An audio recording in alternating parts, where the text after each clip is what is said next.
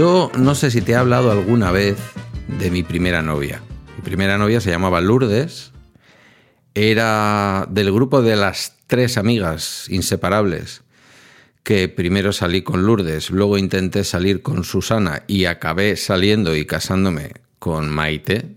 Buen O sea, recorrido. fue, fue como una especie de... O sea, ataqué, digamos, a todo el banquillo, Sí. pero yo creo, tengo, tengo la certeza, y alguna vez lo he hablado con Teresa, con Maite, con la madre de mi hijo, que yo iba desde el principio a por ella, pero como me parecía la más guapa de las tres, pues me parecía la más inalcanzable. Inalcanzable, claro, sí.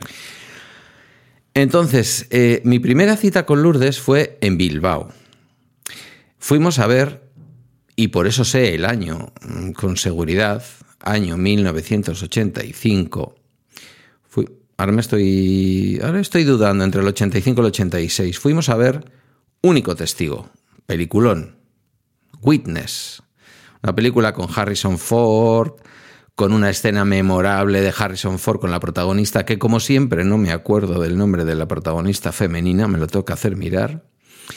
Y todo nuestro contacto erótico en aquella primera cita fue bajar toda la Gran Vía de Bilbao. Esto está como al final de la Gran Vía, cerca de San Mamés. Estaba, ya no existe, ahora es una tienda de deportes, como te puedes imaginar. Em, bajar toda la Gran Vía de Bilbao con las manos sudorosas, pero jamás las íbamos a despegar. Oh. Hasta subirnos en el autobús y entregar el billete o lo que en aquella época se entregara para subir a un autobús. Esa fue nuestra primera cita. En la segunda cita la cosa ya fue a más. Teníamos 17 y 16. Eh, fue a comienzos del año en que luego yo a final de año terminé saliendo con la madre de mi hijo y nos fuimos a una cosa que nos pareció muy romántica, que es coger el tren de la margen izquierda, que operaba y todavía opera aquí, eh, cercanías de Renfe. Te lo digo porque no es muy habitual, aquí ya tenemos nuestro Euskotren y nuestras cosas. Y tiene una característica, las cercanías de Renfe en la margen izquierda de la ría, las que van de Bilbao hacia Baracaldo, Santurce y todos esos grandes pueblos que hay en la margen izquierda, y es que a la altura de Baracaldo, el principal pueblo de la margen izquierda, el tren, mm, has podido coger un tren que va a acabar en Musquis, allá al final, casi en la frontera con Cantabria, o por el contrario, eh, es un tren que va a acabar en Santurce, es decir, eh, un prácticamente en la salida de la ría, en el puerto de Bilbao. Y eh, nos animamos tanto a lo que en aquella época, no sé si tú te acuerdas del término, se llamaba morrearnos. Dios mío. Nos pusimos a morrearnos con tanta fruición en aquel, en aquel tren que mm, nosotros íbamos, digamos, a, de las dos líneas a la que se quedaba pegadita a la ría, no iba tan cerca de Cantabria, porque nos íbamos a bajar para cruzar el puente de Vizcaya, puente Portugalete, que mucha gente conoce, mm, pues porque es un puente así estilo Eiffel, eh, es una barqueta que cuelga del puente y que cruza, ¿no? Y deja que los barcos y los veleros y las cosas que van entrando en el puerto de Bilbao pasen por allí. Está casi en la desembocadura de la ría y une la orilla de Portugalete, margen izquierda, con la orilla de Las Arenas, Guecho, Neguri, estos, este pueblo, digamos, más, más ricacho de la margen derecha.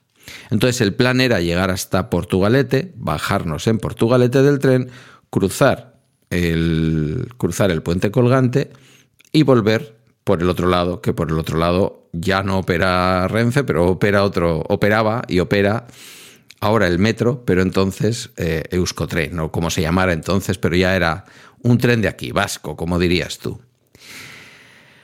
Nos pusimos tan concentrados a esto del morreo que eh, llegó el revisor, ¿te acuerdas? La figura del Sí. revisor que venía. Normalmente llevabas un billete de cartoncillo, un cartón con un gramaje brutal. Aquello tenía Desde que luego. costar un dinero. De hecho, el tío venía con una especie de agujereadora, como las que se usan hoy en las oficinas, porque aquello había que sacar de allí pues, pues medio centímetro de cartón. Y me tocó en el hombro como diciendo, caballero, deje lo que está haciendo y entrégueme los billetes. Y yo le entrego los billetes y me dice, ¿pero a dónde van ustedes? Y digo, a Portugalete. Eh, pero estamos en Ortuella. Es decir, nos habíamos pasado la estación de Baracaldo. Habíamos cogido el tren equivocado. En Baracaldo deberíamos haber bajado para coger un tren de los que iba más pegado a la ría. Y nos habíamos ido ya. A ti no te dirá tanto porque esto hay que conocer un poco Vizcaya, pero nos habíamos ido a la zona minera, que ya es el tren que iba más, digamos, dirección Cantabria y estábamos pues como a 20 minutos de donde teníamos que haber hecho el cambio o de donde nos tendríamos que haber bajado en el caso de que hubiéramos ido en el tren correcto. Le hizo tanta gracia y nos vio tan pipiolos que nos dijo, ale, ale, bajaos aquí, decidle al, jefe de estación que os deje volver hasta, hasta Baracaldo para que podáis coger el tren a Portugalete. Pero tendremos que pagar otro billete. No, no, tenéis que pagar nada. Bajaos y... Fíjate tú de qué manera uno, cómo son los cuerpos y las cabezas, qué íbamos nosotros en ese momento si nos dejan y el tren llega a Nueva York, cuando nos damos cuenta estamos a la altura de, la Central Station esa de Nueva York. Sí, sí, sí. Y nos hubiéramos dicho, ¿qué hacemos aquí? O sea que... Qué mm, bonito esto. Es, una historia muy bonita, sí, es una historia muy bonita. Luego la relación duró seis meses y, bueno, dio paso pues a, todo lo que vino después, ¿no? Escucha, ¿y, seguimos teniendo contacto con Lourdes? No, no, no, ni yo, ni yo, ni, ni, la, madre de mi hijo. ¿Qué, ha pasado con Lourdes? Lourdes y yo lo dejamos a estas alturas de la vida y tal y como se cuentan ya las cosas y se dice, y aparte que, en fin, no sé si alguien podría saber quién es esta Lourdes, Lourdes y yo lo dejamos porque ella no tenía muy claro si lo que le gustaban eran los chicos o las, o las señoras. y, yo, yo le decía humildemente. ¿Y te lo dijo ella eso así en el año 86? Sí. Sí, sí, A mí siempre me han gustado las mujeres, no sé cómo decirte, un poco con criterio, por lo que sea. Que son la mayoría, por otra parte, ¿eh? ojo. Em, me lo dijo así y yo en mi inocencia le dije, en mi inocencia y en, y en, una cierta homofobia juvenil que yo no era capaz de entender entonces que la tenía porque yo he sido siempre muy moderno. Yo en aquella época ya militaba en un partido de izquierdas. Eh, pero le dije, pero mira, a ver, no va a ser que sea yo. Como diciendo... que te, que te roto, prueba, prueba con otros hombres antes de echarte en el camino de la perdición la realidad es que luego se echó un novio, un novio bastante, bastante más feo que yo, por cierto. y, pero bueno, el amor es así, el amor es así.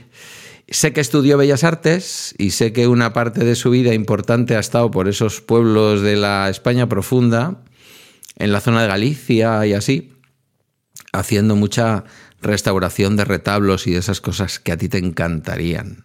Oh. Pero le perdí la pista, le perdí la pista, sí. Eh, a mi amigo Diego, de Estar locos estos romanos, eh, dentro de su. Si, si, escuchas. Bueno, yo sé que escuchas el podcast y. Hombre, Diego es. Diego, es, de Turre. O sea, Diego es para mí como un hermano. que siempre que podemos le echamos en cara su pasado de Don Juan, ¿no? Siempre. Porque además él.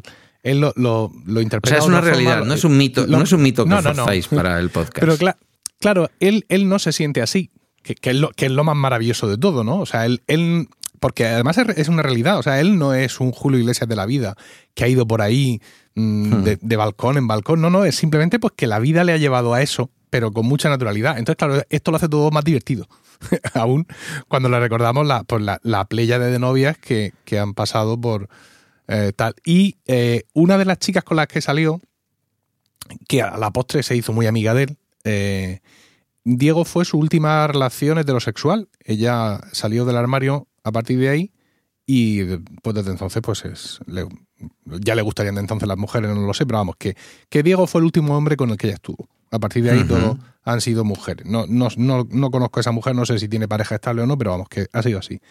Y siempre le preguntábamos, ¿cómo está aquella chica tan simpática a la que convertiste en lesbiana? Qué malos sois. Sí, sí, sí. Yo creo que, vez fíjate, nos insiste en que eso no fue así, pero claro. Eh, Era una época en la que, primero, evidentemente, había mucha gente que. mm, No, fíjate, no solo por represión, yo creo que por esquema social, tú no te imaginabas. No lo sé, estoy hablando ahora, ahora me estoy apropiando de un sentimiento que no es mío y que me disculpen las personas homosexuales. Pero entiendo, quiero entender que a veces eh, podrías incluso no darte cuenta, ¿no? Aunque luego hablas con personas homosexuales, incluso chavales jóvenes, que a mi alrededor los hay, y te dicen, yo lo he sabido siempre. Yo no sé si estos jóvenes han tenido la oportunidad de saberlo siempre, y entre la gente de nuestra edad más mayor, porque yo soy algo mayor que tú, eh, había quien lo tenía muy claro y había quien tendría sus dudas, pero no se imaginaba que eso a veces igual hasta ni pudiera existir, no lo sé. Efectivamente. Cada vez que en ese aspecto juegan, mm, yo lo he pensado, mm, claro, desde mi posición de hombre blanco de mediana edad heterosexual, eh, todos los privilegios, full privilege, eh, lo he pensado lo importante que son la- las referencias. Nuestros hijos ahora mismo están creciendo, bueno, el tuyo ya no, el tuyo está crecido, pero los míos están creciendo en un entorno donde la homosexualidad está mm, planteada de una forma muy natural y muy integrada en la sociedad. Por ejemplo, eh, es un ejemplo tonto, pero para que te hagas una idea, hay una, una serie de televisión de dibujos animados eh, que presenta una familia numerosa, que son Mm. ocho hermanas y un único niño, es una serie divertidísima, y el mejor amigo de este niño, su- eh, sus padres son, son dos hombres homosexuales que lo han adoptado. Y eso está ahí metido en la serie, así, sin, sin más, ¿no? Al igual que hace poco también. Sí, eh, mira, la última película, mm, ahora ya me pierdo, que se llama Un Mundo Extraño, no sé si es de Disney o de Pixar. El- hay un personaje que es el protagonista y tiene un hijo adolescente, y ese hijo le gusta a un chico de su pandilla. No es- esa relación no capitaliza el, la, la- la película, no es una película que vaya de romances y de historias de amor, pero ese es el, el chico que le gusta, por así decirlo. Y eso está también ahí metido tal cual. Y claro, eh, mis hijos no pestañean. Mm, Yo, a mí me llama la atención decir, oye, mira, qué bien que no han hecho esto así, pero me doy cuenta de lo valioso que eso es para, mm, para, para los- homosexuales en- en su inicio, que pueden ver, como tú dices, que mm, eso que ellos sienten que, que es posible, que está ahí en la calle, ¿no? Claro. Que es una referencia que seguramente le ha, le ha faltado a gente incluso de nuestra edad, que como tú dices, no podía plantearse que eso fuera, fuera una posibilidad. Insisto, todo esto mm, visto desde la barrera, porque no, no soy eh, homosexual, tú tampoco, y no sabemos cómo ha funcionado esto, pero esta es la sensación que tengo yo ahora mismo. No digo que lo tengan muchísimo más fácil, pero es que en los dibujos animados de los niños aparecen personas homosexuales y eso, eso tiene que significar algo ¿m? a la hora de que la Sí, gente porque pueda... además no, no es que aparezcan personas homosexuales para hacer una obra en torno a la homosexualidad, sino que aparecen como puede aparecer un coche rojo o Sí. un señor de no sé qué edad. Es decir, la naturalidad con lo que ocurre. Yo pienso, fíjate, volviendo al, al episodio de mi primera novia, yo pienso que posiblemente ella pues, fuera una mujer con, con una orientación más bien bisexual, posiblemente. No lo sé, no, nu- nunca lo he vuelto a saber después y no he sabido definitivamente, más allá del novio que tuvo después de estar conmigo, si realmente ella se desarrolló como una mujer eh, homosexual o no, ¿no?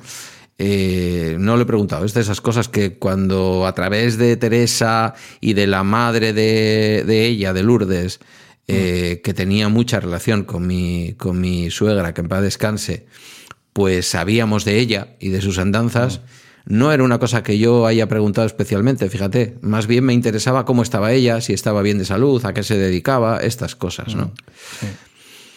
Oye, Eso y que acabas tú de contar, curiosamente, forma parte de lo que mucha gente, un poquillo trastornada, eh, considera que es un plan maestro Un poquillo. para introducir la homosexualidad, porque claro, no es normal que de una sociedad en la que todo eso no existía, ahora haya tantas criaturas, incluso jóvenes, que lo tienen tan claro desde el Claro, principio. ¿no? Es un plan maestro para que los zagales no se ahorquen en el instituto. Exacto. Ese es el plan maestro. ¿Cómo se En llamaba fin. la tercera en cuestión? Eh, tenemos a Teresa, tenemos a Lourdes. La segunda, la segunda fue Susana. Susana, esta no la tienes que en- en- enfócala para una próxima intervención, porque ahora Susana necesitamos- era. No, no, no, no, no, Bueno, ahora no. Necesitamos Mm. saber algo de Susana, pero más adelante. Quiero decir que si no, hay que mantener aquí un, un mínimo. Susana clickbait, tenía tú novio. estamos- Cuando ya, yo intenté no, ligar no, con no, ella, no, tenía sigues, no novio. sigas. No sigas sé. porque te recuerdo que no estamos solos. Vale. Tenemos oyentes Vale. a los que, si te parece, vamos a saludar. Muy buenas y bienvenidos a La Extraña Pareja, un podcast, una charla abierta entre quien me acompaña, Pedro Sánchez, y yo mismo, quien nos habla, Emilio Cano.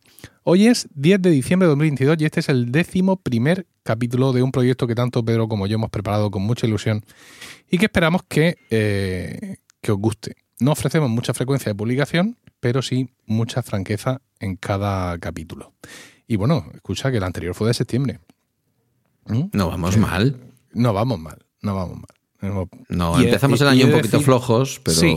Y he de decir a la audiencia que este, este podcast ha sido eh, instigado por don Pedro, que le ha dicho, no, no, aquí hay que, me- hay que grabar, hay que hacer un poder y grabar en, en diciembre. Esto No- no por justo nada. necesario, ha no por nada, sino porque, a ver, un podcast como este, que es seguido además, tú lo sabes, con tanto cariño por tanta gente, eh, pues es como la serie esta de filming de todas las criaturas grandes y pequeñas, que si ya de por sí es entrañable, mm, si te sacan un episodio por Navidad, especial Navidad, no te lo puedes perder. Entonces, yo pensaba que aunque no fuéramos a hablar expresamente de Navidad, aunque algo hablaremos luego, eh, teníamos que tener un episodio para nuestra audiencia en Navidad. Oye, tenemos un huevo de oyentes. Estoy mirando ahora mismo las estadísticas en, en Nunca, Spreaker. nunca te lo he preguntado. Sí. El último capítulo. Te voy a dar. No tienes tu acceso a Spreaker de este, ¿verdad? Bueno, es que mm, si recordáis el último capítulo, eh, Pedro ya está integrado en Emilcar FM y mm, tiene aquí sus podcasts Bala Extra y Mi Eléctrico como producción y colabora en otros, pero ya lo hemos. Ya hemos hecho la, la fusión en frío. Pero yo creo que no tienes tu acceso. No, te lo tengo que dar. Acceso a, a- al podcast este. Pero bueno, te digo las estadísticas y es que el último capítulo, el de que se titulaba A Emilio le vendieron sin permiso su primer ordenador, que es de septiembre, tiene 2.400 descargas. Madre mía, pues ¿a ¿cómo se Y vende hoy la descarga? Y el anterior, que es de 11 de diciembre, es decir, hace un año, tiene 3.319.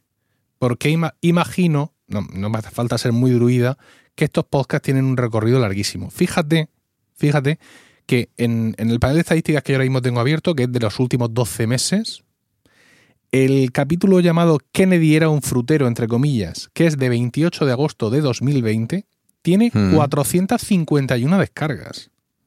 O sea, hay 451 almas eh, que en 2022 se han descargado, y espero he escuchado, un podcast de dos horas del año 2020. Si estás entre ellos, oyente, muchas gracias. Porque estas cosas. O sea, este producto, mm, la extraña pareja está pensada para esto, desde mi punto de vista. No sé, Sí, sí. ¿qué opina, y no? además hay algunos, hay algunos prescriptores de estos que tienen capacidad de prescribir, porque Mm. el cariño de la prescripción lo tienen todos los oyentes y, y hay muchos que lo hacen, yo lo veo. Pero algunos que tienen capacidad de prescribir, de, ¿sabes? Que tienen audiencias en Twitter y que tienen tal, yo veo que lo recomiendan. Y claro, pues como tampoco tenemos muchos episodios, este sí, Sí. sería un podcast de esos en los que puedes decir, pues mira, como no estaban analizando la geopolítica del año 2019 y como me lo han recomendado y como aquí solo hay no sé cuántos episodios llevamos ahora. eh, 11, este es el décimo primero. ah, bueno, pues hay más de los que yo pensaba. Pero bueno, que se puede echar un vistazo para atrás, pero me alegra, me alegra porque tú sabes lo cara que se venden ahora las descargas. Oh, fatal. Eh, eh. Por cierto, me dice mi mujer que te diga que, Sí. está, que, que todavía tiene a medias el capítulo anterior Hmm. y que mm, ratifica que sus sentimientos hacia ti, mm, sean los que sean, no voy a abundar en ello, eh, se refrescan y se reverdecen con cada escucha de, de nuestro podcast. Que yo, a mí me gustaría que fuera al revés, pero bueno, no, tengo queja del caudal de sus sentimientos hacia mí, Hombre, por con lo favor. cual, pues si este podcast sirve para que se reverdezcan vuestros laureles, pues tampoco me parece mal. Claro, a ver, el río principal es el río principal. Sí, sí, Luego sí. hay un pequeño canalillo que sale por ahí y mueve un pequeño molino de afectos. Pues yo me alegro. Me alegro Hmm. Muy porque bien. tú sabes y ella también. Cuando escuches esto, Rocío, que yo también te tengo mucho cariño. Bueno, ha vuelto al podcasting. En fin. Bueno, Eh, ¿qué me vas a decir a mí? hay Me que- estoy poniendo, me estoy poniendo las botas, aprendiendo de, de derecho de derecho mm, Penal. Sí, sí. penal, de derecho penal, sí, sí, sí, sí. Su primer capítulo es, es un nuevo podcast de Rocío, para los que no lo sepáis, se llama Indubio pro reo, lo cual significa que en caso de duda eh, siempre se irá a favor del, del acusado. ¿no? Qué Eh, de actualidad Sí, el nombre del Total. podcast y qué importante que ella explicara en uno de los episodios eh, el nombre del podcast para que entendamos que a veces, incluso con la mejor intención legislativa, nunca se pierde de vista, incluso para el más miserable de los delincuentes, el derecho de el derecho de del indubio pro reo y de una de las cosas que ella explicaba en uno de los episodios, que es que la legislación más beneficiosa habrá de ser siempre aplicada al, Sí. al condenado. Sí, se basa, se basa en lo mismo. Lleva seis capítulos, tres, cuatro, cinco y seis, y es un podcast sobre derecho penal. Pero así, ¿eh? Como suena, no os penséis, no penséis que es accesible ni yo, yo me meto mucho con ella, le digo, vaya una turra que acabas de meter, ¿cómo es posible? Y en algunos capítulos mm, está bien guionizado y tal, y, y puedo hacer mm, eh, secciones en el podcast, lo cual queda muy chulo. Por ejemplo, el del delito de estafa, Tiene un montón de secciones y tal, pero hay otras ocasiones en que la materia es un poco más densa, menos desplegable y pues no lo podemos hacer, pero bueno, ahí está. Eh, pero no hemos venido aquí a hablar de mi mujer, sino No. hemos venido a hablar de, de un par de temas. El primer tema que te quiero exponer, Pedro, Venga. es el, el podcasting y la escritura. Mira, yo me he comprado recientemente un Kindle Scribe o Scribe, no sé cómo se pronunciaría. Se, pron- se, se escribe, escribe, ¿vale? Pero sin la E, ¿no? Scribe. Y es eh, un Kindle que ha sacado Amazon de 10 pulgadas con, con un stylus para escribir. Entonces, pues te permite eh, hacer anotaciones con, con manuscritas con ese, con ese pencil. Esto es, o parece que quiere ser, la competencia directa de un No. chisme que anda por ahí de hace tiempo que se llama Remarkable y que viene a ser eso mismo, una tableta de tinta electrónica con un pencil para anotar PDFs, ¿vale? Entonces, pues mm, yo soy muy de Kindle, esto me interesó, mm, porque yo no he conseguido, por mucho que lo he intentado, hacerme con el Apple Pencil y el iPad. Y claro, esto no es que mm, a priori me fuera a solucionar ese problema, pero dije yo, digo, bueno, vamos a probarlo, etcétera. Y bueno, pues tengo ya guionizado un vídeo para mi nuevo canal de podcasting hablando de Kindle Scribe y podcasters. Que puede parecer un cogido cogido por los pelos, pero es que eh, digo en ese vídeo, en ese guion, no lo he dicho todavía en este momento, pero ya lo grabaré, que eh, no sé tú qué opinas, pero mm, ser podcaster básicamente es ser escritor. Es, es un negocio de escritura. Es un negocio de escritura Mm. de guiones más o menos profundos, pero algo hay. Es un negocio de escritura de cuando lo hacemos de redes sociales. Es un negocio de, de escritura mm, de luego el feedback con la gente. Es una cosa en la que se escribe mucho. Y eso pues te lleva muchas veces al desgaste de la escritura o a abundar en ello. Y en estos tiempos que corren, pues claro, mm, muchos de estos eh, desajustes de escritura se canalizan a través de una newsletter. Yo en ese sentido tengo dos newsletters y un blog. Ahora mismo, digamos, para, aparte de todo lo que escribo continuamente, de todos los guiones, de todos los podcasts, porque mis podcasts iban muy guionizados todos, yo aparte tengo mi blog de podcasting, emilcar.es, donde escribo artículos de blog, como los de toda la vida del señor, y tengo mi newsletter de podcasting, donde acabo, digamos, complementando el artículo que publiqué en el blog esa semana, es decir, haciéndolo más largo, y luego añadiendo otro artículo adicional que bien podría copiarse y pegarse en un blog, pero como es de actualidad, yo prefiero que quede la newsletter porque quiero que el contenido del blog sea lo que se llama ahora eh, evergreen, ¿vale? Que sea un contenido que siempre, pues más allá de actualizaciones de aplicaciones y servicios, esté así mm, disponible. Luego aparte tengo mi newsletter, mm, digamos, más tecnológica, ¿no? Esta que se llamaba, francamente, cualquier cosa que me interese, que luego le he cambiado el nombre horrible de Weekly Letter, ¿no? Porque soñaba yo con que esta newsletter pudiera ser un nuevo canal de entrada de gente a Weekly. Entonces, por eso en la newsletter yo hablaba de tecnología, productividad y podcasting, que son básicamente los tres temas que trato en Weekly, en mi, en mi podcast premium. Al final me he quitado ahí el podcasting y he dejado una sección que es como nació esa newsletter, con cosas, digamos, personales, ¿no? Con cosas cotidianas. Y la verdad es que me gusta mucho mm, escribir ese, ese trozo de la, de la newsletter, esa, esa parte final, esa tercera sección, ¿no? Después de la cosa tecnológica y de la cosa productiva, escribís esa parte, digamos, costumbrista, que bien perfectamente podría ser el, el, germen de cualquier guion de la extraña pareja.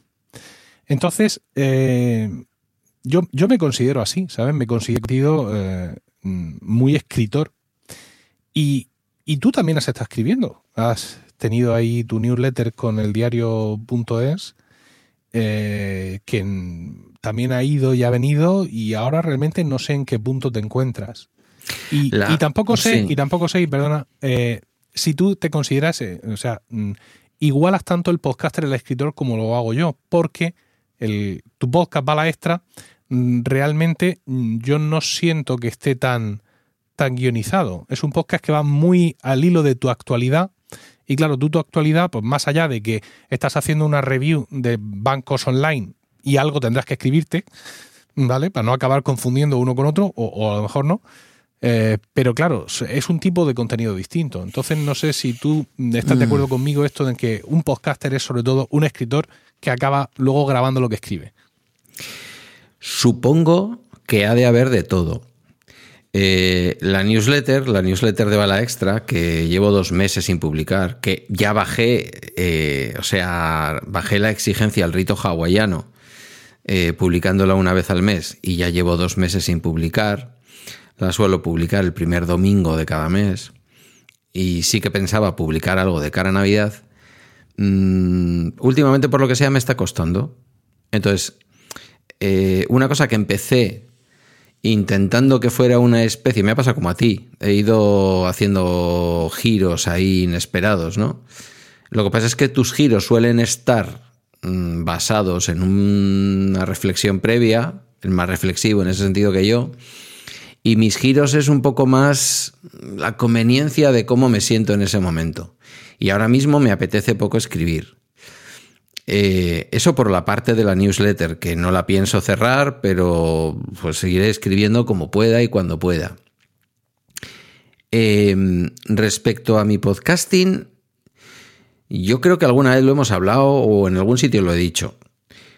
Yo, guion, lo que se dice guion, guion de estar cuatro horas, ocho horas, dependía del tipo de episodio, eran los guiones de, los guiones de Ya conoces las noticias, que luego hice esa cosa horrible de, de poner un nombre precioso, pero que, que, tendría que haber sido un podcast nuevo, de Síndrome Cassandra. Lo digo porque si alguien se pone a buscarlo, lo encontrará solamente en Spotify como Síndrome Cassandra.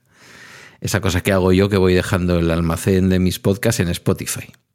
Tan horrible en relación a lo que tú y yo pensamos del feed. Em, pero yo no guionizo nada de lo que hago. Nada es nada.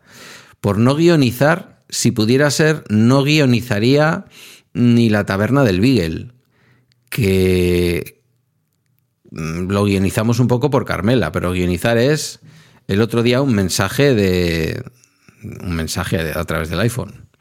Esto, esto, me, resulta Muy, muy, muy curioso que Carmela te permita eh, aparecer sin un guion previamente consensuado. Yo, hombre, yo entiendo que con el tiempo habrá aprendido a manejarte, ¿no?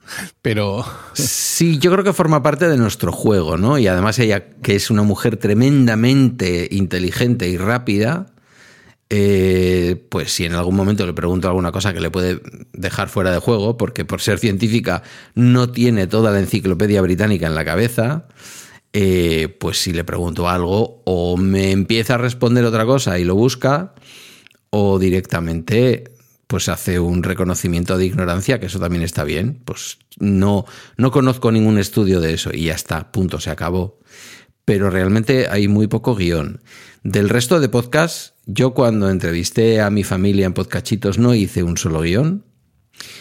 Eh, me dio un poquito más de respeto cuando con la tramoya del príncipe, que ese sí es el podcast que hago con el diario.es aquí en Euskadi y en Navarra, me fui a ver a la delegación del gobierno en Vitoria, al delegado, sí que me dije a mí mismo, hombre, chico, escríbete siquiera 10 líneas con los 10 los diez asuntos que preferirías no dejarte en el tintero. pero no me hice preguntas concretas, porque a veces me da la sensación, y lo veo a veces en el periodismo tradicional, que vas a hacer una entrevista y te acaba de dar mm, un hilo enorme el personaje para tirar de él, y como tú ya tienes la siguiente pregunta preparada, Claro, sigues con la pregunta. y estás viendo la entrevista y dices, pero ese periodista está muy tonto. Es decir, eh, te acaba de responder eso y tú le lanzas la siguiente pregunta. Hombre, yo creo que los periodistas expertos ya no hacen eso, ¿no? Pero, pero cuando ves que es el típico becario o recién llegado a la redacción, esas cosas pasan. Supongo que por el, el estrés del personaje, lo que sea. Ahí sí que me llevé. Pero, por ejemplo, la primera entrevista con Suelo Ordóñez, pues yo he vivido lo que era la violencia de ETA, he vivido esas cosas, no evidentemente con la crudeza con la que a ella le tocó vivirla, ni con la militancia y el esfuerzo personal que, que ella hizo, pero yo no tenía ni una sola pregunta anotada, simplemente quería dejar fluir a ver dónde nos llevaba la conversación. Que luego ella me decía, al final ha quedado muy largo, me enrollo mucho, corta, haz lo que sea. Digo, no, no, que luego tú eres la que dice que los medios de comunicación te, te quitan frases y, y, no voy a dejarla entera porque eso es el podcasting, ¿no? Pero lo que te quiero decir es que yo no escribo y además es que creo que no podría tener una producción tan prolija de podcasting si yo me viera obligado a eh, escribir. Mis oyentes en Bala Extra lo sufren o disfrutan por igual, no lo sé, porque a mí muchas veces se me olvida el nombre de algo que voy a mencionar o de pronto doy un giro terrible y digo, espera, ¿dónde quería llegar con esta frase? Eh, es verdad lo que tú dices, en Bala Extra, como es todo tan personal, pues eh, ¿para qué guionizar mi propia vida si yo me la sé de claro. memoria, no? Uh -huh. Pero, por ejemplo, el, el, la serie esta sobre las mm, cuentas online y tal, eh, en realidad no es un análisis en profundidad, porque yo no cuento en el podcast todo lo que yo llego a aprender de esas cuentas, sino que doy pinceladas y en muchos casos pues me puedo llegar a, olvidar cosas o a dejar cosas, pero no escribo, no escribo. Antes escribía más, lo mío ha sido siempre más eh, la poesía más que la narrativa, aunque también he escrito cuentos y cuando era joven incluso recuerdo haber recibido algún premio, me mandaron algunos regalos de Radio Euskadi de un programa que había por la noche que podías mandar cuentos y yo he mandado cuentos y esa narrativa siempre me ha gustado. Pero ahora digamos que mi narrativa es más como en las tribus de antaño, es oral. El podcasting ha ocupado digamos todo lo que yo tengo por escribir y que Mira, yo sé que además a ti no te gustan nada los audios, pero los audios, digo, de, de, de Telegram, de iMessage, sí. de... Pero es que en el fondo es eso. Es decir, ¿qué hago yo aquí tecleando? Espera que te lo cuento. Como yeah. dice el cómico. O sea, no, no te lo cuento, lo hago. Pues eh, en mi caso es, no, no, lo escribo, te lo cuento. Sí, pero es que no, no es lo mismo, ¿sabes? Es que, mira, a, a mí me ocurre, eh, como ya he dicho, mi, mi podcasting es muy guionizado.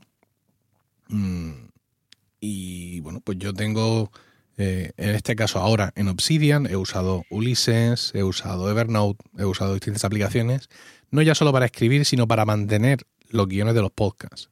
Es cierto que no con, una, con un sistema de ordenación que me permita rápidamente eh, enlazar conceptos y encontrar en qué capítulo hablé de no sé qué historia, pero bueno, pues al final usando los buscadores de las distintas aplicaciones eh, solucionas muchos de los problemas. Entonces hay veces que digo, ah, ¿dónde dije yo que expliqué no sé qué, no sé cuántas para esta mm. parte para la otra? Entonces me voy a, ya te digo, en este caso a Obsidian, que es donde lo tengo ahora, me pongo a hacer las búsquedas, porque insisto, no lo he hecho bien, no tengo ni siquiera un sistema de etiquetas primitivo, etcétera, lo encuentro y cuando me, ven, me vengo al guion pone presentación. Buenos días, esto es Emil Cardelli, bla, bla, bla, bla, bla. Hoy es el día fulanito. Este capítulo está patrocinado por Menganito. Tema en blanco. Despedida. Es decir, no escribí nada. No escribí nada, ¿por qué? Pues porque estaba hablando, pues como uh -huh. tú dices, de algo que había hecho con iMovie el día anterior. Y no escribí ni una sola palabra. Entonces, claro, ahora la zozobra. Porque ahora a mí me interesaría tener ese tema escrito para poder referirlo en un nuevo podcast. Sí. ¿Qué dices tú? Escúchatelo. Venga, voy, me lo escucho, pero entonces lo tengo que escribir. Hmm. Claro, Entonces, eh, para mí, en, en, un podcast de tecnología donde en ocasiones me refiero a capítulos anteriores, tenerlo escrito es un valor eh, tremendo. Es más, eso es lo que te permite, como creador de contenido, palabra este de contemporáneo nuestro, que es una, movida en la que tú no, estás, me permite reutilizar eh, elementos. Es decir, yo en ocasiones he llegado a reutilizar para el daily o para el weekly artículos que escribí hace años, eh, no ya en mi blog emilcar.es, cuando estaba dedicado al Mac y no al podcasting, sino artículos que me pidieron como invitado en FacMac o en la revista Mac Illustrated o, lo que sea. Artículos que por lo que sea pues tienen un trasfondo, como ya he dicho antes, evergreen, y que están ahí escritos y ahora me permiten recuperarlos y traerlos. Entonces, claro, para, mm, para mi, mi podcasting, para los temas que yo trato, escribir tiene un valor doble. Porque no ya solo que escriba hoy, ¿no? Para, digamos, para leerlo mientras grabo, que eso podría ser prescindible, ¿no? Me, ha pasado muchas veces, ¿sabes, Pedro? Estar escribiendo y decir, ¿yo para qué coño estoy escribiendo esto? O sea, si conforme me está, me está llegando a la cabeza, voy a darle al rec, o sea, voy a sacar el escrito de la habitación, le doy al rec y ya lo grabo. Pero me esfuerzo a escribir precisamente por la, la, posibilidad de reutilizar ese contenido que luego voy a tener a posteriori, porque ya te digo, no es lo mismo navegar y encontrarte el guion que escribiste y ver lo que escribiste que tener que escucharte otra vez el podcast. Y no es por una cuestión de tiempo, ¿eh? es simplemente por una cuestión de, asimilar o de refrescar esos conceptos tal cual los creaste en, su momento. Y por lo que hablabas de los audios, ¿no? De lo que. ¿Por qué estoy escribiendo? ¿no? Voy a, voy a decírtelo. No sé si tú te has suscrito a, Telegram Premium. No. ¿Lo has hecho? No. Vale, yo sí. Yo le pago al, ruso, no sé si son 3 o 4 euros lo que, lo que ha pedido el hombre. Pavel Sí, una de las, de las funcionalidades que tiene, que me parecen más maravillosas, es que te transcribe los mensajes de audio. Cuando alguien te envía un audio, tiene un botón, tiene un botón que tú le das, se lleva un rato, porque eso lo escuchan entre, entre GPT-3, Alejandra y Google Home, se reúnen los tres allí y se lo escuchan para ver qué coño está diciendo ese tío, y bastante bien bastante bien, pues, evidentemente, con sus servidumbres. Es decir, no es lo mismo que te mande un audio Fernando de Moral de la manzana mordida que que me mande un audio mi primo el del pueblo o que me mande un audio Eduardo Norman. Porque los acentos y, las formas de hablar pues son distintas y, las inteligencias artificiales de transcripción hacen lo que pueden. Yo pienso que si un día se, nos revelan eh, y toman el poder del mundo va a ser por eso, ¿eh? por tener que estar lidiando con nuestros acentos y ver qué coño queremos decir y qué demonios estamos diciendo. Entonces, claro, en ese sentido, para mí lo de escribir sí, sí supone algo. Pero luego está, digamos, el escribir por placer, ¿no? Mm, que es algo que me encuentro cuando escribo la newsletter semanal, ¿no? Esta que tengo en review y que ahora se llama Weekly Letter, que me parece horrible. Entonces, a mí no, a mí me gusta. Sí, bueno. Sí. Esta última sección mm, es, digamos, a, la que van mi mujer y mi hija, que están las dos suscritas a la newsletter y que evidentemente la tecnología les toca un pie y la productividad les toca dos. Entonces, ellas se van a la última sección, que es en la que se pueden encontrar a su marido y a su padre, diciendo cosas que han pasado hace poco, incluso cosas en las que ellas han podido participar. Y disfruto mucho escribiendo esa sección. Mm, es como, eh, ¿sabes? Como, como el desahogo de la otra escritura. Ya he escrito toda la semana cosas que iban sobre lo que sea que van los podcasts y ahora tengo este momento para escribir sobre pues eh, el precio del caldo neto esta Navidad. Que es un tema que no va en la próxima newsletter, pero que, eh, esta mañana he comprado esta mañana he comprado caldo neto, es decir, y me he tenido que hacer un Excel. Porque no era, tan fácil. No era tan fácil, ¿eh? Ya le dediqué en la newsletter una sección al caldo neto en su momento y me vinieron algunos diciéndome que eh, el precio que yo estaba proponiendo como óptimo estaba muy superado por el Lidl. Y pensé yo, caldo neto en el Lidl. ¿Esto cómo es posible? Pues claro, el caldo neto es un producto premium. No digo yo que sea gourmet, pero tiene un coste, o sea, para que lo sepan los oyentes, el caldo, el caldo ya preparado de pescado de pollo que te viene en un tetrabric, de esto estamos hablando. El caldo neto cuesta el doble que cualquier otra marca. Así. Sí. El doble como, como poco, ¿eh? Sí, sí. Porque tiene, una, tiene unas fluctuaciones, o sea, una cosa mm, tremenda. Bueno, pues me dijeron que en el, en el, en el Lidl, mejor precio y calidad, estaba el caldoneto. Digo, pero ¿cómo es posible esto? No, no le pega nada al Lidl. Bueno, pero Lidl hace muchos años, cuando decidió convertirse en una gran superficie de primera división y no jugar la Liga Smartbank, eh, ya introdujo junto a lo que era un supermercado de hard discount, que dicen, ¿no? Eh, Con solo productos suyos, Sí, llegando incluso a crear categorías de productos, que esto es brutal, ¿vale? sí. Eh, decidió hacer algo más parecido al Mercadona. Es decir, tengo mi marca, premi- mi marca blanca, pero después te ofrezco una alternativa de marca de propietario, ¿no? Bueno, mis marcas, porque hay 18 millones de marcas allí Sí. que son de Lidl. Pero es Sí, que, escucha, sí, dicho esto, Favorini, cuando tuve, por ejemplo. Cuando tuve la primera, la primera mm, rotura de stock en casa, mm, porque claro, como yo vivo en un primero y tengo el patio, tengo un armario en el patio y allí yo acumulo comida, ¿no? Para Sí. lo que pueda ocurrir. Eres casi, pronto me- eres casi un, un prepi de estos. Sí, sí, sí. Cuando me quedé sin caldo, le dije a los niños, bueno, niños, esta tarde vamos a ir al líder. Eh, además, siempre lo hago los martes. Hago con ellos siempre especial algo los martes, esto me va a costar caro. Que Rocío se está en Cartagena dando clase y como esto es algo que a mí me, me- me- me indigna, que ya tenga que ir a Cartagena a dar clase, entonces eh, ese- esas tardes hago, hago especial con los niños. Luego cuando ella está aquí no hago nada, me quedo en el sofá. Pero cu- cuando ella no está, eh, esto está muy mal por mi parte, lo siento esposa y te compensaré. Pero el caso es que la última vez me lo llevé al Lidl y claro, para ellos es fiesta mayor, porque en el Lidl sabes que hay un montón, la, la sección de panadería es espectacular.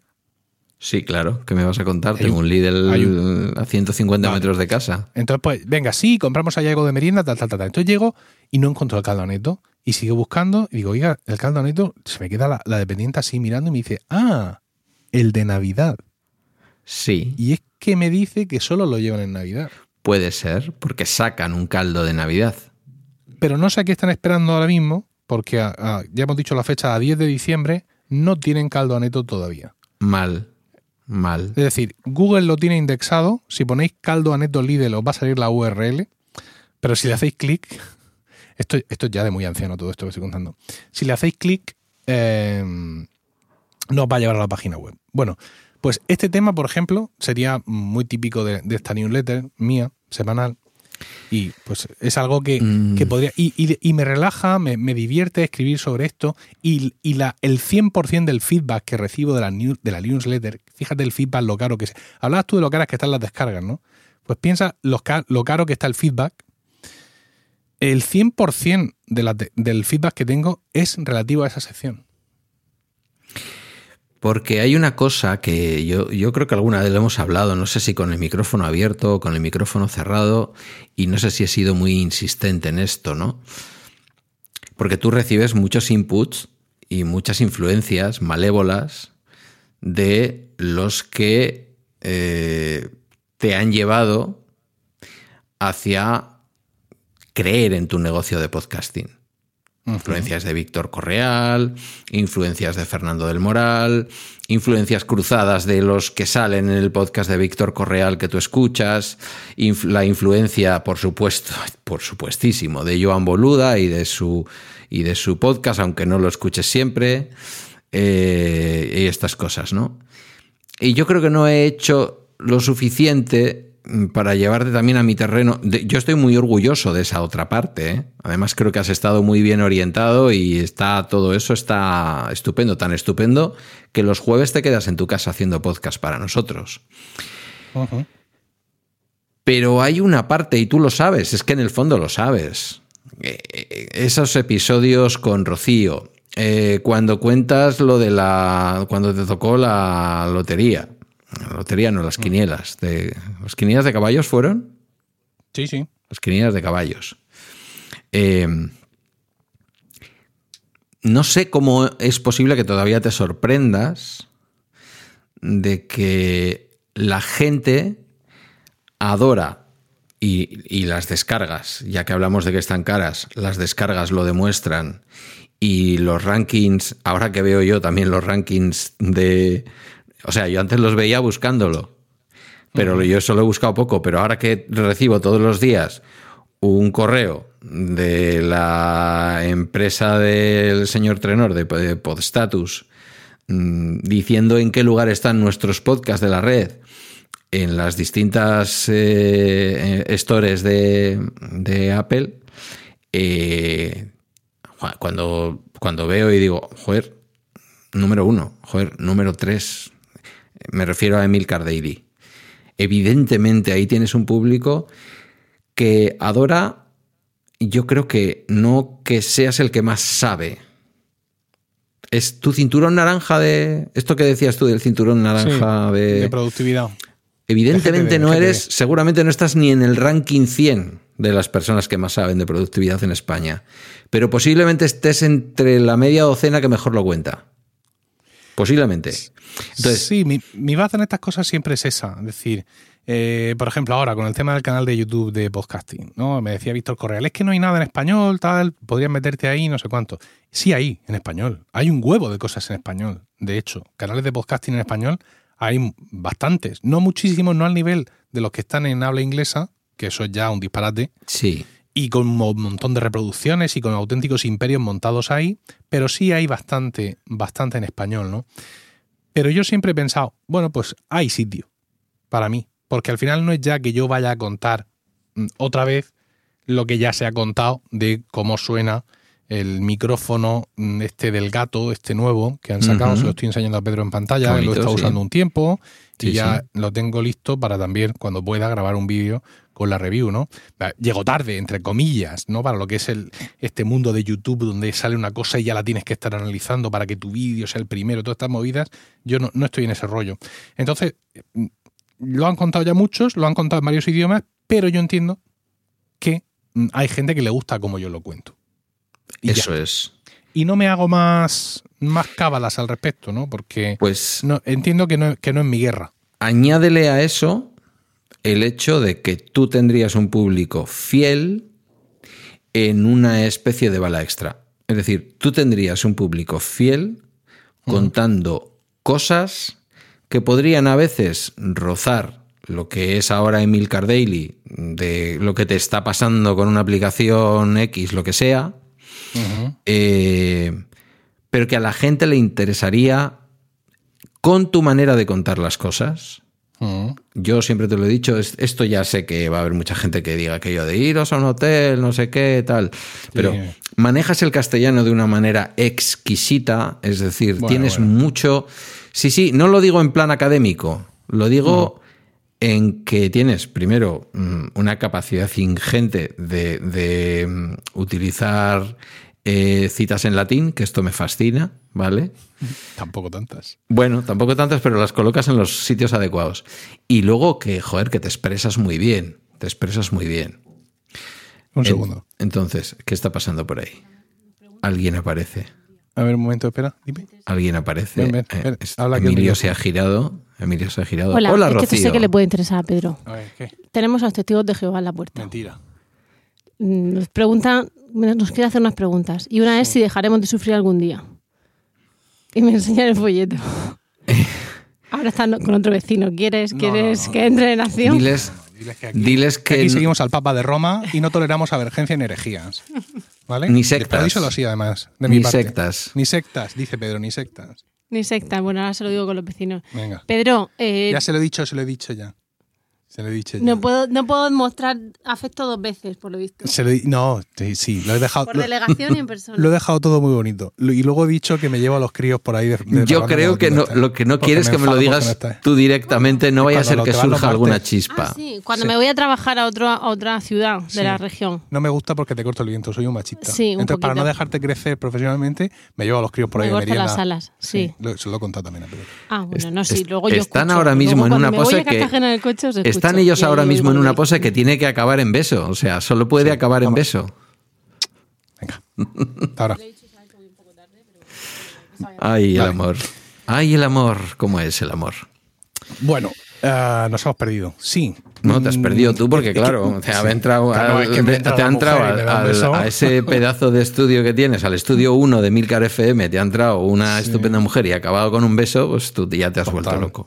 Yo lo que Pero te quería decir es que... No, no me quieras decir porque tú a mí me estás dando la vuelta. No, no, no te estoy dando la vuelta. Yo aquí, sí, sí, sí, sí, sí. Yo No, aquí he venido con una, con una clara misión y es mostrarte cómo disfruto yo escribiendo esa esquinita de mi newsletter, Sí. donde, que no es lo mismo hablarlo, porque a mí me gusta hablar, amigo. Quiero decir, a mí me gusta hablar muchísimo y me gusta el micrófono y como tú dices, es, nu- es nuestra naturaleza, somos podcasters de, de- por sangre, por así decirlo. Pero también me gusta mucho escribir, me gusta el negro sobre blanco. Entonces Sí. yo digo, voy a, a contarle a él yo lo mucho que yo disfruto escribiendo esa sección del caldo a neto, del no sé cuánto, de Mm. que he visto el no sé qué, de no sé qué película, a ver si consigo que este hombre vuelva a escribir. Porque a mí me gusta Sí. escucharte hablar, pero también me gusta leerte. Yo te voy a decir algo que no quiero que suene ni presuntuoso ni, ni que sea tampoco una excusa, ninguna de las dos cosas. Eh, que tengo que volver a escribir, lo tengo claro. Que cuando escribo disfruto, también lo tengo claro. Que cuando escribo gusto por encima de lo que yo pensaría, también lo tengo claro. También me pasa a mí. Esto es una cosa que no se ha dicho públicamente y la voy a decir ahora. En una reunión de un periódico digital con el que yo colaboro, no voy a dar nombres, El diario.es. eh, En su edición de Euskadi de Navarra, ¿eh? Sí. él, él no dice nunca el diario.es. Él dice el diario.es en su edición de Euskadi y de Navarra. Para que tengamos claro que esto es una cosa de RH negativo y que los demás nos pueden ir dando por el culo a todos. sí, claro, Pero sigue, sigue. como si yo tuviera RH negativo.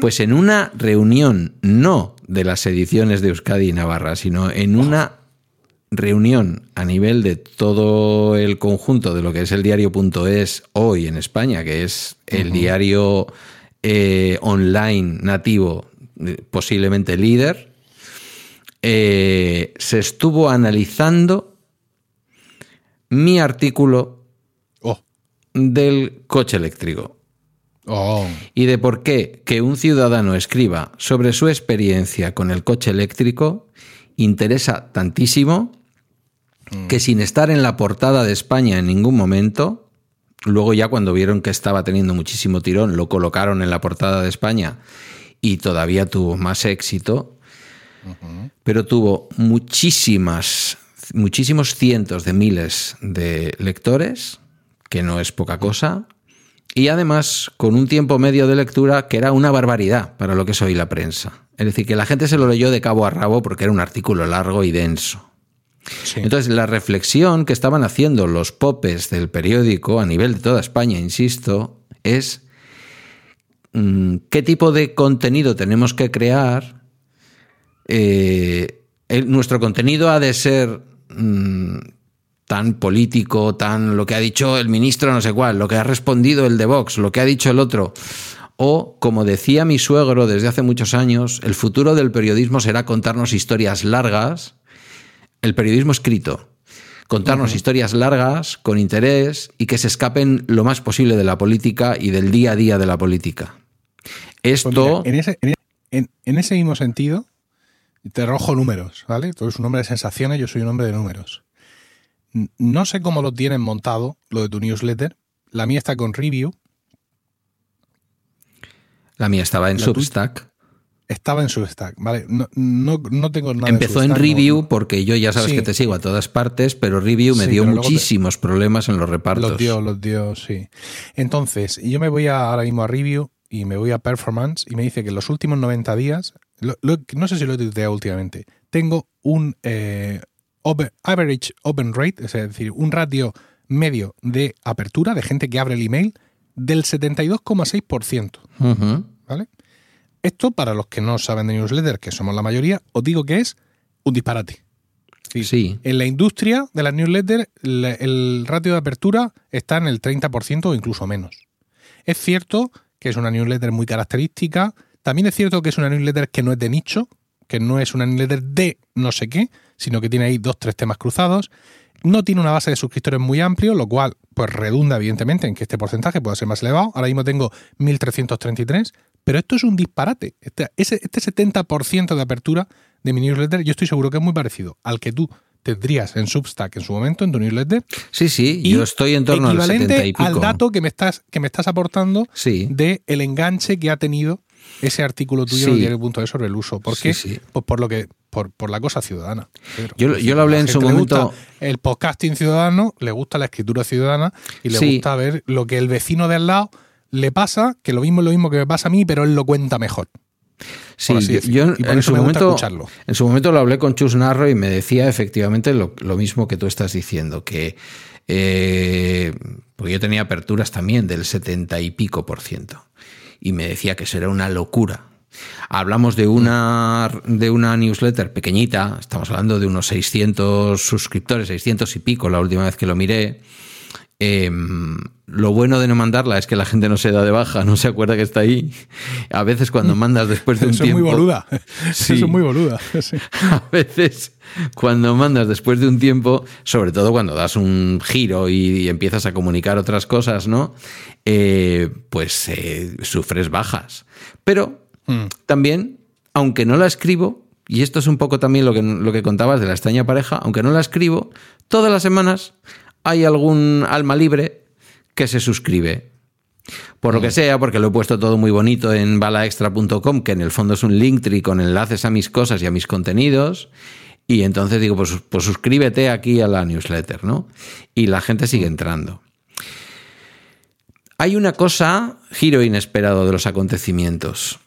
Eh, cuando yo termino de grabar Bala Extra y me pongo a preparar las notas del programa, que suelen ser, nada, cuatro líneas, a veces en esas cuatro líneas yo seguiría escribiendo dos horas o una hora porque me doy cuenta que estoy escribiendo en las notas del programa cosas que o no las he dicho o no las he dicho con la brillantez con las que las estoy escribiendo. Y digo, ¿por qué no habré escrito yo antes esto y habré empezado el episodio con este enfoque? Sería mucho mejor. Y a veces termino con el pensamiento de, claro, así no se hacen las cosas, Pedro. O sea, las cosas se hacen como las plantea Emilio. Y te tengo presente en ese es momento. No, no, pero te tengo presente porque a mí en el fondo me llevaría media hora escribir eso. Y sería media hora de la que yo dispongo, porque yo ya tengo una criatura que va a cumplir 19 años e incluso las semanas Claro. que está conmigo es bastante autosuficiente. Si a veces tengo que ir a buscarle y tal hasta que se saque el carnet de conducir a sus entrenamientos y sus historias, pero tengo esa media hora para escribir. Y además creo que es interesante porque te permite buscar enfoques nuevos. Por no escribir, y esto yo creo que se nota, no escribo mis intervenciones en trending. Uh, Claro, yo digo, eso sí, eso sí es deporte de ¿qué quiero que- Sí, sí, pero digo, ¿qué quiero contar? Yo quiero contar esto.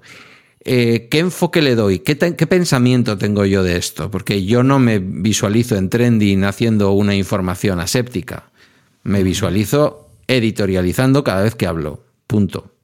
Te puede gustar o no, pues ya está, te saltas la parte de Pedro y escuchas al resto de compañeros. Pero es que no suelo repetir las grabaciones. No es que digas, ah, como no la escribes y como no tienes un guion, pues lo que pasa es que luego, cuando ya llevas siete minutos grabados, tienes que volver a empezar a grabar. No, no lo hago. Y esto a veces se puede notar, pero creo que también es una cosa que la gente aprecia. Dicho lo cual, y aunque creo que mucha gente puede apreciar esa espontaneidad, sí creo que tengo que escribir más. Y sí creo que tengo que guionizar a veces más. Eh, aunque sea luego para saltarte el guion y hacer otras cosas, ¿no? Eso en cuanto al Es que podcast. y la newsletter la tengo que al igual- retomar. Al igual que, mira, el, sí te digo que la, la newsletter, la weekly letter de este domingo, mm, sí hablo sobre la lectura, la lectura de novelas. ¿no? Eh, y lo comparo pues, con lo, lo mucho que yo leo, pero de otros temas a lo largo de la semana, y cómo me cuesta y cómo me tengo que forzar a leer novela y cómo entiendo que eso me viene bien, ¿no? Para esponjar la mente. Me, me ocurre lo mismo con la escritura, ¿sabes? Es decir, eh, al igual que después de haber estado leyendo artículos de blogs, leer newsletters, leer no sé cuántas, mm, tengo que sacar tiempo como sea, casi diariamente, para leer novela, porque es girar el cerebro, darle la vuelta, Mm. ¿vale?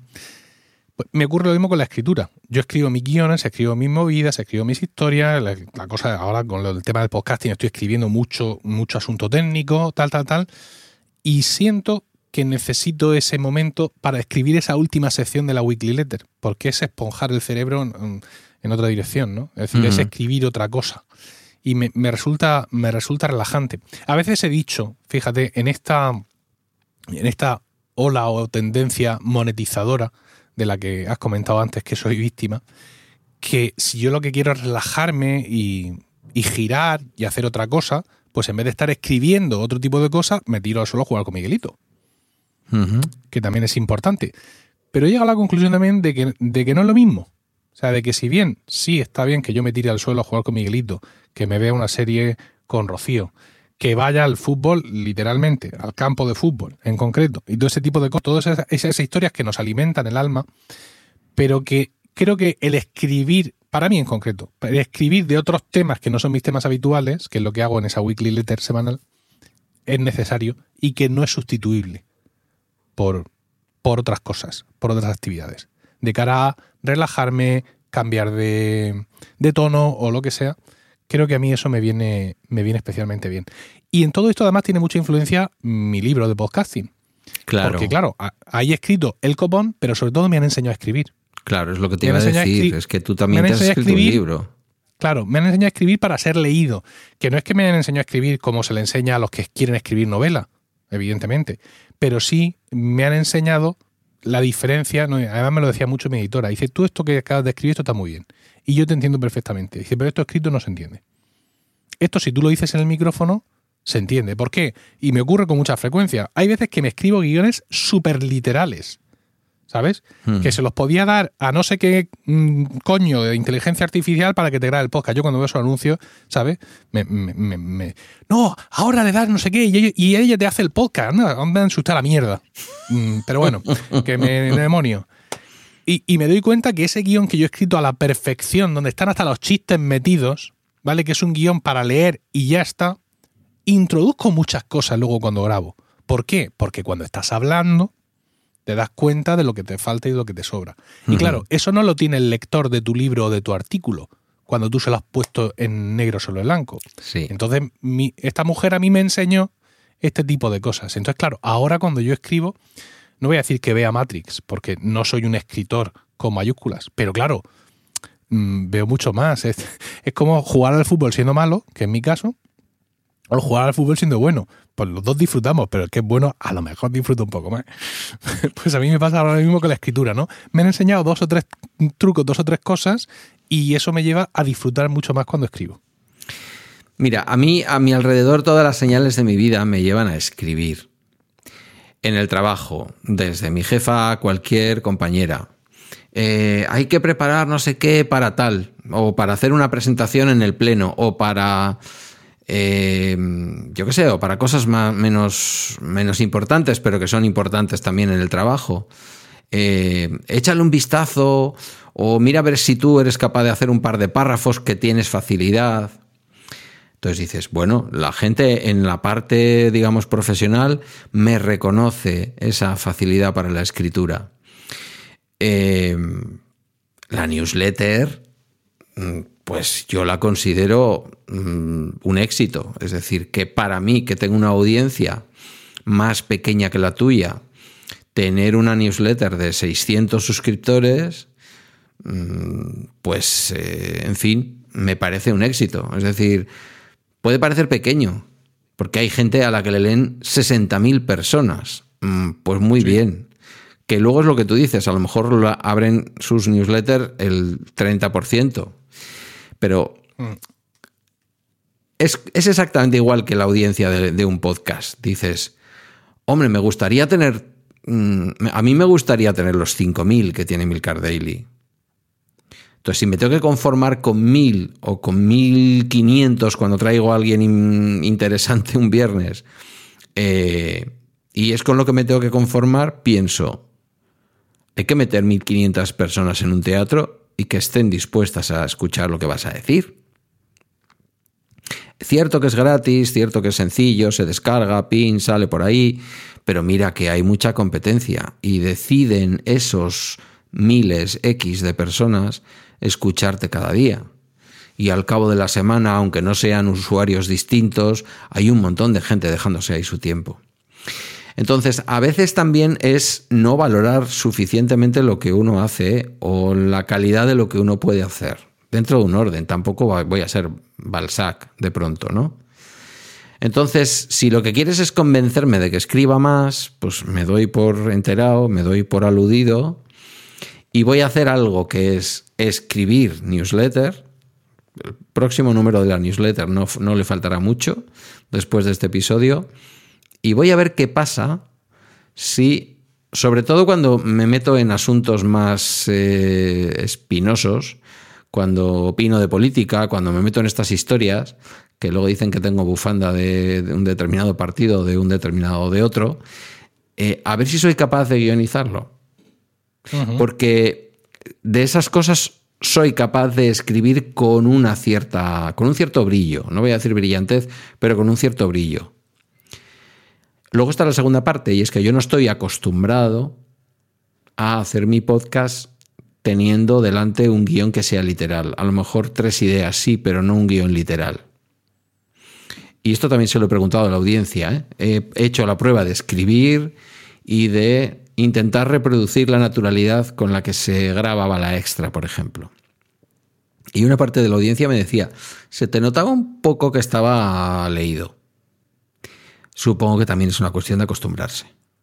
Porque yo sé que tú guionizas y cuando te escucho no se me pasa por la cabeza que en ese momento estés en aquella época leyendo un papel por la calle y en la época actual metido ahí en tu estudio con cortinas fonoabsorbentes eh, con una pantalla delante, ¿no? Mm. que me has convencido, ya voy a hacer el esfuerzo. Propósito del año 2023. Perfecto. es que este hombre no da puntada sin hilo.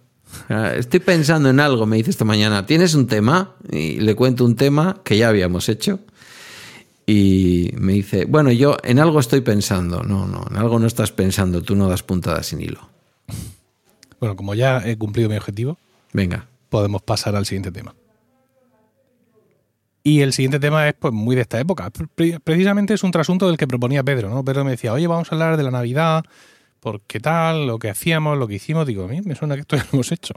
Y como tenemos, tengo guiones escritos, eh, pues rápidamente, a ver, que, que, sin de no tenerlo escrito lo habríamos encontrado en la web, porque unas pequeñas notas claro, siempre ponemos en la web, ¿no? Pero efectivamente ya, ya lo habíamos hecho en su momento, en el año 2019 ya hablamos de, de las navidades y de las diferentes navidades y todo ese tipo de, de historias. Pero creo que cabe algo más, cabe algo más porque bueno, eh, yo quería proponerte, Pedro, hablar de la música en la Navidad, pero no, no es que quiera aprovechar para hacer aquí un, capítulo de Ars Música y hablaros del exquisito motete renacentista y de el, costumbrismo de las villanescas de, Guerrero, sino hablar de la música navideña que gastamos en las casas, ¿no? Y bueno, pues contarte qué es lo que hace mi familia y, y que tú me cuentes qué es lo que hace la tuya, porque además seguro que se mezclan ahí tradiciones de, mm, de vuestro origen en el sur a, digamos, al, de la tierra que, os dio acogida en el, en el gélido norte. Más luego lo que se cruce con la familia de, de, tu, de la madre de, de, Guille y todo esto. Y bueno, pues ahí, en mi caso no es así. En mi caso son, en mi familia ya sabes, yo soy ocho apellidos murcianos. Bueno, blanqueños. Blanqueños, es lo que te iba a decir. Más allá del, del cruce con, con, la familia y mujer, todo lo demás es como muy, muy monotal. Eh, fíjate, en, casa de mis abuelos maternos, mm, un Belén mm, modesto y tal, y, y pare usted de contar. No había mucha, mucha cosa en ese sentido. Es cierto que mi hermana y yo éramos los únicos niños, porque el hermano de mi madre es bastante más joven que ella, y él, sus hijos son contemporáneos de los míos, para que veas tú lo que son las cosas de la vida. Pero claro, al estar solo nosotros dos, pues tampoco se generaba ese ambiente que muchas veces se genera cuando confluyen muchos primos y todo ese tipo de, historias. Y en esa casa de mis abuelos maternos no había una, una cosa navideña así. Eh, sí había calor de hogar, sí había, notabas tú el, el Belén, pero que gorio, por así decirlo. En casa de mis abuelos paternos era otra cosa, porque claro, ahí estábamos, pues también mi hermana y yo, pero también mis primos hermanos. Eh, eh, los hijos de la hermana de mi padre, con lo cual pues ya había cuatro niños y cuatro niños pues ya dan juego, ¿no? Y resulta que mi padre, eh, mi padre toca la guitarra.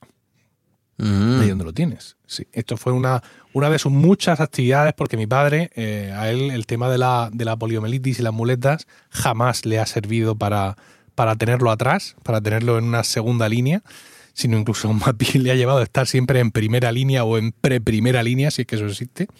Y una de las muchas cosas que él hizo en su juventud con su grupo de amigos es participar en movidas de coros y danzas, que es también un ocio, mm, un ocio como muy a mano en un pueblo en la España de los 60, en un pueblo de 5.000 habitantes, mm, en, el- en la huerta de Murcia, en la España de los 60.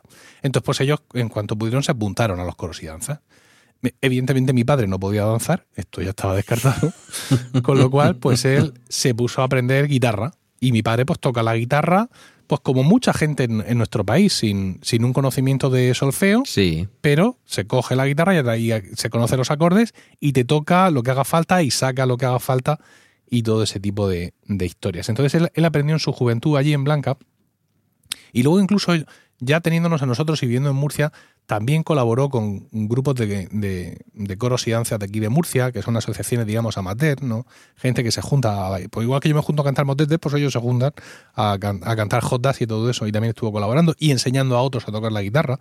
Entonces, claro, cuando llega la, noche buena o la Navidad, mi padre saca la guitarra y allí se pone a tocar eh, para cantar villancicos.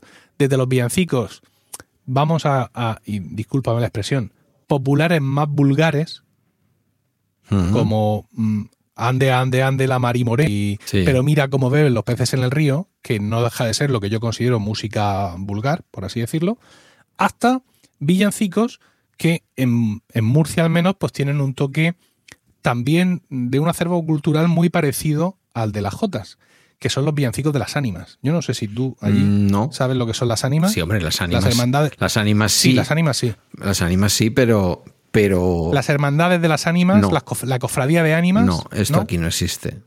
Ah, o por lo menos yo no lo conozco, vaya. Lo mismo existe, pero se llama de otra forma, o, o allí la cosa adoptó otra, otra historia. La cof- las cofradías o hermandades de ánimas son cofradías, como la de nuestro Padre Jesús Nazareno o todo este tipo de cosas, Sí. pero que en vez de procesionar y todo esto, pues se dedican, todo lo que se dedican es, es el rezo y la devoción por las ánimas del purgatorio. Hmm. Esto surge aquí en Murcia también eh, a través de las pandemias y las epidemias y las muertes masivas, que hay mucha alma que a la que hay que rezar y a la que hay que tener más o menos controlada, porque esto ha, ha seguido así en masa y hace falta refuerzo de rezo. ¿no? Y eh, también las cofradías de ánimas, que yo recuerde, una de las características que tenían es que mm, procuraban entierro, sepelio a sus componentes. Y por el motivo que sea, al menos en Murcia, tienen una parte musical muy importante, que hoy en día se traduce a que cuando llega la Navidad sale la cuadrilla de las ánimas por el pueblo tocando la guitarra. Es decir, en mi pueblo todos los domingos pasa un señor con un cesto y una campana por las puertas de las casas, tocando, y entonces tú le echas ahí una moneda y eso son eh, las ánimas. Ujú. Ánima bendita. Le echas. Y cuando llega la Navidad hacen esto mismo, pero en vez de ir un fulano por las casas, sino van todos en cuadrilla con las guitarras, tocando unos villancicos de ánimas, que ya te digo, ya no es la música vulgar de pero miras con los, con cómo beben los peces en el río, sino que tiene un entronque muy de nuestra música folclórica de aquí, es decir, de nuestras jotas y en este, de este tipo de, de historias. Y claro, mi padre todo esto pues se lo sabe así al dedillo, porque estoy seguro de que él también estuvo con las ánimas tocando, ahora mismo no te lo sé decir, pero vamos, si había algo en lo que se podía uno apuntar, mi padre era el que tomaba nota. no es que no es ya el que se apuntaba, no, el que tomaba nota, seguro. Ahí estaba él. Entonces, pues esas son, digamos, las navidades en, en- con mi familia. Luego tenemos la, la familia de mi mujer, ¿no? La familia de mi mujer, que donde, digamos, el, el- el lore que manda es la familia de mi suegra. ¿no? Eh, digamos, son los que capitalizan un poco. Todas las reuniones son ahora mismo en casa de mis suegros, ¿no? Porque ellos ya, pues, digamos que han- son los que están arriba, ya no hay nadie por arriba. Y esas reuniones son con la familia Montoya. Entonces estos tienen una costumbre muy bonita y es que hay un villancico familiar, también música vulgar, que se llama eh, Cien angelitos hay en Belén. Cien, cien, cien angelitos hay en Belén.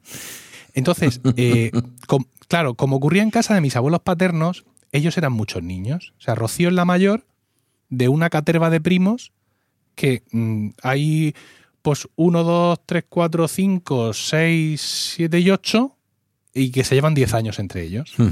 Entonces, claro, esto es muy lindo. Pues Las, na- las navidades son muy de niños y muy Claro. agradables. Entonces tenían la costumbre de que salían los nenes, se iban un poquito ellos a ensayar, fíjate tú qué cosa, entonces volvían y cantaban la de 100 angelitos y les daban el aguinaldo a los papás. Y esto, tristemente, es una costumbre que se ha mantenido hasta nuestros días. Y digo tristemente porque el más pequeño de los primitos tiene 30 tacos. Y entonces tienen la poca vergüenza, la poca vergüenza de hombres y mujeres que en su mayoría ya trabajan incluso se han independizado o lo que sea, algunos hoy todavía que no, porque sabes que vivimos tiempos jodidos, se ponen allí a cantar lo de los 100 angelitos y luego todavía les dan dinero. En vez de darles un- una mano de hostia, que es lo que yo les daría personalmente, todavía les dan el dinero. ¿Lo puedes creer? Me lo puedo creer, sí. Es muy fuerte. Es, es muy 30 heavy. tacos cumplió el otro día el, El, primo, el el más primo Manuel. pequeño. El pequeño, 30 tacos. Madre mía. Y todavía te salen a cantar el 100 angelitos. Bueno, Una poca vergüenza. Claro, la culpa no es de ellos. La culpa es de los padres que, A, no los corren a gorrazos del escenario familiar. B, todavía les soplan pasta allí después de cantar el 100 angelitos. pero, pero vamos a ver una cosa. Esto es ignominioso. Eh, tú que tienes siempre el gatillo fácil con la Visa y con el PayPal Sí. para pagar por todo. Venga, ahí, gastar dinero. Eh, estás, estás hablando mi idioma. ¿No te parece? Bueno, oye, justo antes de empezar a grabar, eh, acabo de. Acabo de mm, volver a pagar por un. Por un software como es Audio Hayak, que, que no uso, pero como ha salido una versión nueva, yo la pago. Le decía, le decía a un podcaster amigo común con quien estaba hablando, digo, esta gente también tendrá hijos que criar y casas que pagar. Claro, Bueno, efectivamente. eh, ¿no te parece que ese espectáculo que Sí. ya no es el de unos niños cantando, pero No. que de alguna manera seguramente alguno de los ancianos de la familia le recordarán aquellos tiempos maravillosos? Sí. ¿No te parece que merece la pena luego la propina posterior? No, porque lo que tienes que hacer es darles una mano de guantazos y que se pongan a criar. Porque a estas alturas esto Ya, ya, ya, ya, tendría que nuevo generacional. Pero entre la economía como está, el trabajo como está, mm, pobres criaturas han tenido que vivir una época muy, muy tal, Muy y un Peter Panismo mm, también universal, pues aquí no hay la inundación de niños que uno, ¿sabes? Echando cuentas así. Vale, vale, vale. O sea, tú lo que estás pidiendo es crianza. Lo que estás pidiendo por ahí es criaturas. O por lo menos, y no, yo, mm, aunque parezca que no, y muchas veces lo parece, yo respeto lo- los tiempos y la, y la estructura familiar de todo el mundo, ¿vale? Pero, tío, no te pongas aquí a cantarme el 100 angelitos. ¿Vale? No, O sea, no- no todo el mundo tiene que no ser termino un de señor como yo que se, que se casa por la iglesia y tiene sus tres hijos. Vale, de acuerdo, no lo seas. Pero no te pongas a cantar los 100 angelitos. Un poco de vergüenza. Bueno, yo creo que ¿No? son, a ver, no son cosas incompatibles. No han llegado todavía las criaturas, mantienen viva. Aquí quiero convencerte yo a ti. Mantienen vivo ese espíritu familiar, Sí. que ya te adelanto que nosotros este espíritu no lo tenemos, ¿vale? Sí. Y, y no sé si el proceso migratorio, ahora lo hablamos, no sé si el proceso migratorio tiene que ver un poco con esto, con la ruptura de raíces y, y no terminar de adoptar las costumbres o costumbres raíces de. Sí. de lugares nuevos, ¿no? Pero ellos están manteniendo ahí eso. Y ya llegarán No, sus criaturas y se lo están transmitirán. corrompiendo. Lo están Ya, corrompiendo. Yo no sé pero si me- mis suegros o, o- o los hermanos de mis suegros ahora mismo quieren recordar el 100 angelitos y recuerdan a todos los niños pequeñitos, tal, todos pelos, o recuerdan los zanguangos con pelos en todas partes, allí cantando con, una- con unas cacofonías espantosas, que más que cantar un villancico parece que están invocando un súcubo. Es una cosa terrible, ¿eh? Si yo estoy de acuerdo contigo en que hay cosas que cuando ya tienen los huevos del color de un grillo, igual ya no hay que hacer, ¿vale? Eso lo entiendo. sí.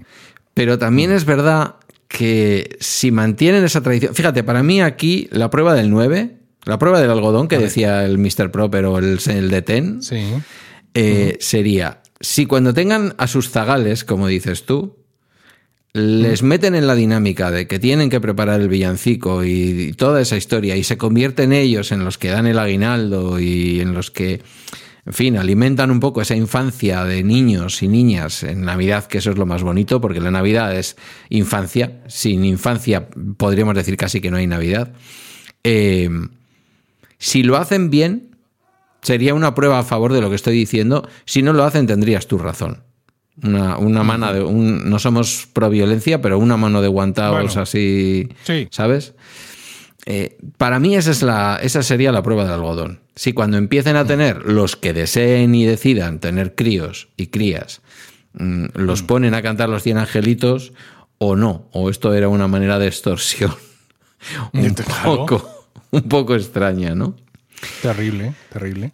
Aquí tenemos distinto de, de lo que ocurre en el resto de España, que ya he estado por aquí trasteando un poco en el DuckDuckGo y por lo que veo esto de las ánimas obedece más a Andalucía y sureste. Mm, No sé si en Castilla, porque tampoco he querido entretenerme en mirar más la web, pero lo primero que me sale es Sevilla y cosas así. Por aquí por el norte esto no me suena, no me suena. Claro, es que si hay que salir a la calle a pedir dinero o lo que sea, allí arriba hace mucho frío para esto. Bueno, pero salimos en febrero, el día de Santa Águeda, ¿eh? a cantar. Pero a poneros a crujiros a chiquitos. No, a crujirnos a chiquitos no. Salen No, los, los eh, ochotes. Ochotes se le llama aquí al, cuando van de ocho en ocho. No sé si esto Sí, también se dice fuera. Hombre, el 8 es un número. Pero no llamáis ochote a una agrupación coral de ocho personas. No, porque eso es una movida vuestra. Nosotros tenemos las campanas de Euroros, que son primos hermanos de las, de las cofradías estas de las ánimas. Vale. Las campanas de Euroros, eh, bueno, eso es una cosa apocalíptica. Eso. eh, Algún día, eh, fíjate, me, lo voy a apuntar Pues fíjate, mis guiones siendo religiosa. para hablarte la- de las campanas de Euroros en un próximo. me, lo- me lo en tienes que contar. Y yo te hablo, y yo te hablo de Susana. Y de cómo intenté romper una pareja. Eh, yo creo que siendo religiosa la sociedad vasca, que lo ha sido, Sí. ya no sé si lo es tanto, pero lo ha sido, es una religiosidad muy distinta a la del resto de España, ¿no? Eh, fíjate, ten en cuenta que el obispo el otro día en persona, bueno, en persona, por escrito, mm, un obispo nuevo que tenemos, que es un hombre de la iglesia de base de toda la vida de Vizcaya, nos convocaba a los miembros de toda la comunidad del municipio en donde trabajo, incluidos los servicios de protección a la infancia, para explicarnos todo lo que van a hacer con el asunto de, es, en fin, el, el espinoso asunto de los abusos en la iglesia. Eh, quiero decir, es una iglesia peculiar. En concreto, la iglesia vizcaína, posiblemente la guipuzcoana también, son dos iglesias muy, muy peculiares. Menos tradicionales, evidentemente nadie se sale del corpus de la iglesia, pero son muy peculiares. Y entonces, a lo que voy, yo creo que ese tipo de cosas no se hacen y aunque seamos religiosos y aunque tengamos una raíz religiosa, recordemos que fue la parte durante la República y durante la Guerra Civil, fue la parte que luchó contra el golpe de Estado, que sin embargo era católica y que sin embargo defendía la Iglesia. O sea, esto era así en Euskadi. Eh, sin embargo, somos también un pueblo, pasa un poco como con los gallegos, muy pegado también a lo pagano. A lo pagano no en el sentido de no creyente, sino a, a estas especies de pseudo religiones o religiones o creencias que tienen que ver con la madre naturaleza y que tienen que ver con la tierra. Y por eso salimos a cantar el día de Santa Águeda, que es una santa católica, pero salimos a cantar el día de Santa Águeda, la tarde anterior a la noche, o sea, la noche anterior a Santa Águeda, con bastones, pegando porrazos al suelo para despertar a la madre tierra porque queremos que llegue la primavera. Os parezco comulgar. ¿Cuál? Que os parezco comulgar. Como sigáis haciendo eso de los bastones para despertar a la madre naturaleza. Pero esto lo habéis hecho mirar. Hombre, esto es una cosa, yo lo he contado alguna vez en Malaxto, esto es una cosa preciosa y hay un canto precioso en ¿Qué día euskera a Santa Águeda, que ya te lo pasaré, que además se canta de forma coral por mujeres y hombres Y Por es- mujeres y hombres. Sí, sí, sí. Esto es una maravilla. Esto es una maravilla. ¿Cuándo? ¿Cuándo?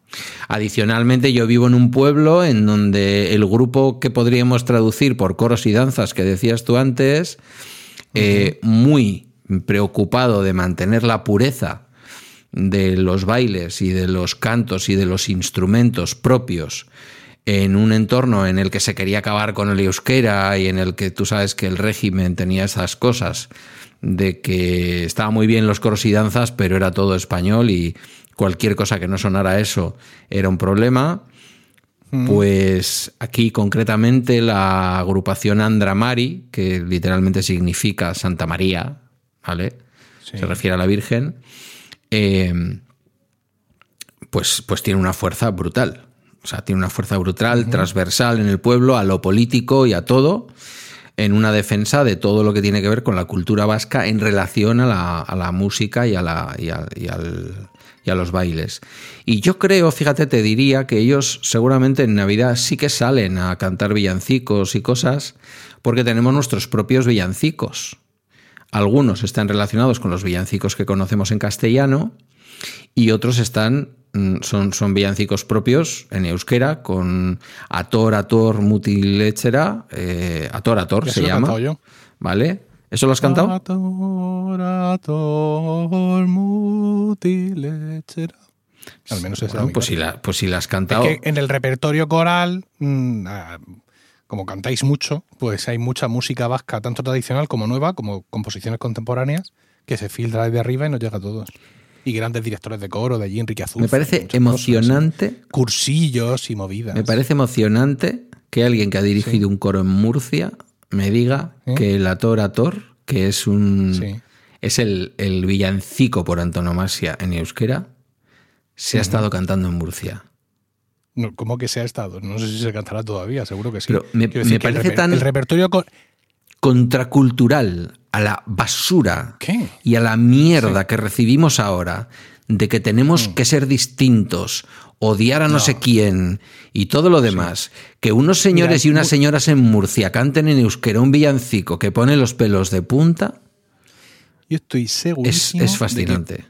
coros de cualquier parte de este país han cantado alguna vez el típico programa de música de otras regiones. Entonces tienes las tres, cuatro piezas vascas, que yo estoy seguro que en un encuentro de coros nacionales no las sabemos todas, las tres, cuatro piezas en catalán también. Eh, yo que, que la Empordà me la sé. Capa la par del Pirineu, por el Serrat, Sierran del Mar. Hombre, el canto coral da para mucho. Sí, sí, sí, sí, vamos, yo he, ca- he cantado estos... No es que ya que haya cantado estos programas, no. Yo, con el coro del instituto, porque Ars Sí. Música, en definitiva, es un coro de música antigua, ¿sabes? Y entonces, pues, eso, claro, punk. Pero cuando yo dirigía el coro del instituto, o, atención, la coral de amigos de la música de Cieza, Madre mía. o también el tiempo que estuve dirigiendo la colonia universitaria, pues ahí yo tenía más amplitud y, y también tenía que formar a la gente en, en otros Sí. repertorios. Y cantábamos mucha música folclórica y no solo del País Vasco, por supuestísimo, porque ya te digo que hay una, una gran generación de directores y compositores vascos que son los que están invitados a todos los encuentros, los que te los traes para hacer un curso y claro, se traen su música. No solo eso, sino que además también música folclórica de cualquier parte de Europa en cualquier idioma del demonio que echas de menos el vasco cuando cantas en algunos idiomas de por ahí, de Centro Europa, dices, no podemos Con, cantar. ¿eh? con lo fácil que se nuevo". pronunciaba el euskera. Sí. Fíjate, había una pieza contemporánea, no sé si era de Enrique Azurza o alguno de estos, que se llamaba Quitolis. ¿Qué coño significará Quitolis? Quitolis. Sí, sí, Pero este euskera no es. no lo sé. Lo mismo era, invocaba, como claro, Bueno. no era música tampoco necesariamente religiosa y tal, pero bueno. Tenemos no oyentes que son eh, euskoparlantes de nacimiento que Sí. nos harán saber si eso de quitolis tiene algún significado en euskera. Yo ahora no me voy a poner a mirarlo. Vale. Vamos, vamos Entonces- a recolocarnos y cuéntame, Sí. cuéntame tu música navideña de Eh, tus casas. A lo que iba es que en ese escenario en el que eh, nuestros hijos han aprendido el villancico que llama al olenchero, a ese ser mitológico que baja carbonero, que baja del monte de hacer carbón y de picar carbón, borrachín, porque alguien le ha dicho que ha llegado la luz y que a Euskal Herria, ¿no? Llamémosle así, que a Euskal Herria ha llegado la luz, ha llegado el mensaje de Jesús y por lo tanto el mal la oscuridad es algo que se tiene que escapar. Eh, Bien. ese personaje que trae a los niños y niñas en el País Vasco y en una buena parte de Navarra eh, eh, los regalos de Navidad, el día de Navidad, el olenchero, pues ese tiene su propio villancico y es muy clásico cantar el olenchero, buru, andía, tal. Entonces, eso no se lo puedes pedir que lo canten a mis padres, ni tan siquiera yo me la sé completa, porque yo soy de esa generación que terminó aprendiendo euskera, a mi manera, ¿eh? que llego hasta donde llego, pero que no la tiene de ninguna manera como lengua materna, ni como lengua vehicular en la enseñanza. Mi hijo te la cantaría perfectamente esa y, y, otras muchas, y seguramente que algún villancico, porque aunque su lengua materna no es el euskera, sí la ha tenido como lengua vehicular en la enseñanza desde los seis meses en que empezó la guardería. Entonces, ¿qué es lo que ocurre en mi casa? En mi casa, primero, que no tenemos cultura musical. Punto número uno. Punto número dos. La presencia materna extremeña, ahora se me van a echar encima todos los oyentes extremeños, es una presencia muy seca. Extremadura es, eh, es, es, la parte de Castilla. Me van a seguir dando, zurrando los, los extremeños por decir que es Castilla. Estás haciendo amigos por todas partes. Sí, pero es la parte de Castilla donde la gente es más recia. Adoro Extremadura, o sea, la gente es maravillosa, pero luego, familiarmente, la gente es fría. Habrá de todo, estoy generalizando. A lo mejor es mi experiencia. A lo mejor me ha tocado la extremeña más fría de toda Extremadura. Pero son gente, mmm, así como te puedo decir que son muy limpia, muy trabajadora. Mi madre, en fin, pasa la mopa todos los días y si algún día no pasa la mopa, ese día ocurre algo malo. Después no es gente mmm, o por lo menos voy, voy, a limitarme a mi familia. Mi madre no es una mujer alegre en ese sentido, ¿vale? Uh -huh. Y además trae una herencia también, que es la herencia de mi abuela, de una mujer que ha sido siempre muy creyente y en ese sentido muy tranquila. Cuando le llegó su hora, que fue bien tarde, mmm, no es que yo quisiera que mi abuela se muriera pronto, es que se murió con 94 años. Ella estaba perfectamente preparada desde hacía 20 años para que aquello ocurriera. Pero no había alegría. Mi abuela siempre ha llevado el luto. Esto yo creo que igual hasta alguna vez lo hemos contado aquí. Entonces sí, vivió, también, vivió una tragedia también, perdiendo a un hijo eh, aquí cuando mm. ya estaban aquí. Entonces, mmm, no ha habido tradición de canto en mi casa. Ha habido tradición de Navidades, que si hicimos un episodio en el 19 ya lo habremos contado, cuando estábamos aquí todos los primos, veníamos a casa de mis abuelos, que vivíamos en el mismo rellano que mis padres, y aquello era maravilloso. Lo que va a ocurrir en estas Navidades es que nos vamos a juntar, mi padre, mi madre, mi cuñado o lo que sea, mi hermana, mi sobrino, mi hijo y yo. ¿Vale? -huh. Y bueno, puede que alguna invitada más, pero, pero ahí se queda. Es decir, sí. se queda en un ámbito muy pequeñito. Eh, primero porque es verdad que también la familia eh, es una familia que forma parte más de los nuevos tiempos. Mi hermana ha tenido un hijo, yo he tenido otro hijo, y para de contar. Y nosotros también fuimos uh -huh. dos, tampoco éramos cuatro. Uh -huh. Entonces, cantos mmm, no hay, Cantos no hay en Navidad. Y los villancicos que yo he escuchado de pequeño, porque tampoco he sido un niño de Dickens que no tenía padres y que no tenía villancicos, había villancicos. Pero los villancicos eran los vulgares que tú dices. ¿Vale? Eran. Claro, pero mira sí, cómo beben sí, los peces en el río. Terrible. Y ese eh, tipo de cosas. En casa de mi, de mi, de mi padre, ¿no? La, la familia Cano, ya sin mis abuelos, evidentemente, pues ahora mi padre y su hermana son los, los patriarcas. Mi padre ha tenido dos hijos y a su vez esos hijos le han generado cinco nietos uh -huh. y, y, su hermana, mi tía, eh, ha tenido dos hijos que le dan dos nietos hasta la fecha. Uh -huh. Entonces al final nos juntamos, son, eh, son cinco y dos siete. Diría niños, pero es que mi sobrino Víctor tiene 17 tacos. O sea, mi sobrino Víctor es un, es un jamelgo parecido O sea que tú a también tienes un sobrino Víctor. Estos con, con el cuello que, que dices tú, no, no sabía que existían estos músculos. ¿Sabes? Una cosa disparatada, ¿no?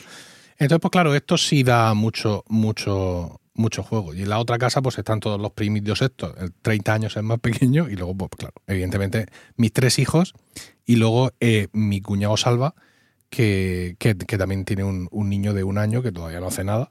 Porque además es bilingüe, o creo yo que debe de ser bilingüe, porque la madre es brasileña y entiendo yo que le estará hablando en portugués. Entonces, pues claro, tampoco se arranca a hablar.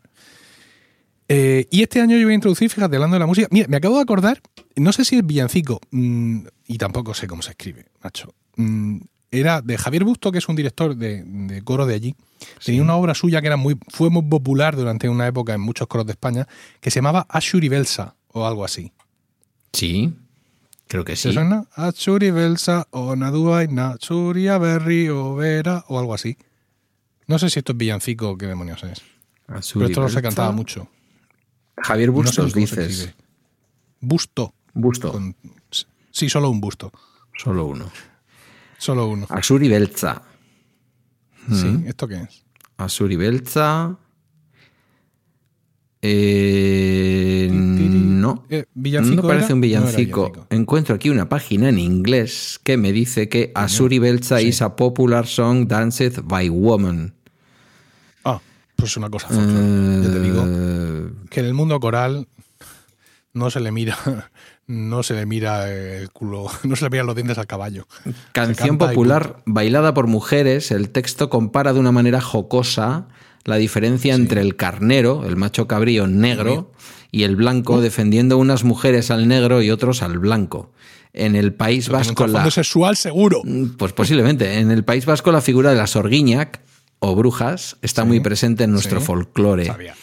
Por lo que algunos consideran a este baile un baile de brujas. Este precioso y alegre baile presenta dos melodías diferentes sobre un mismo texto, apareciendo la primera en los altos y la segunda en las sopranos. El ritmo es permanente para que se sienta el baile.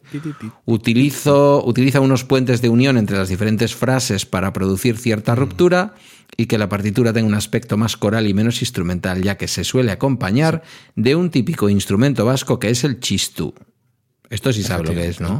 el pito ese vuestro, ¿no? Es una especie de flauta sencilla, pero bueno. Lo que se hace para el aurrescu, lo que se usa en el aurrescu. Correcto.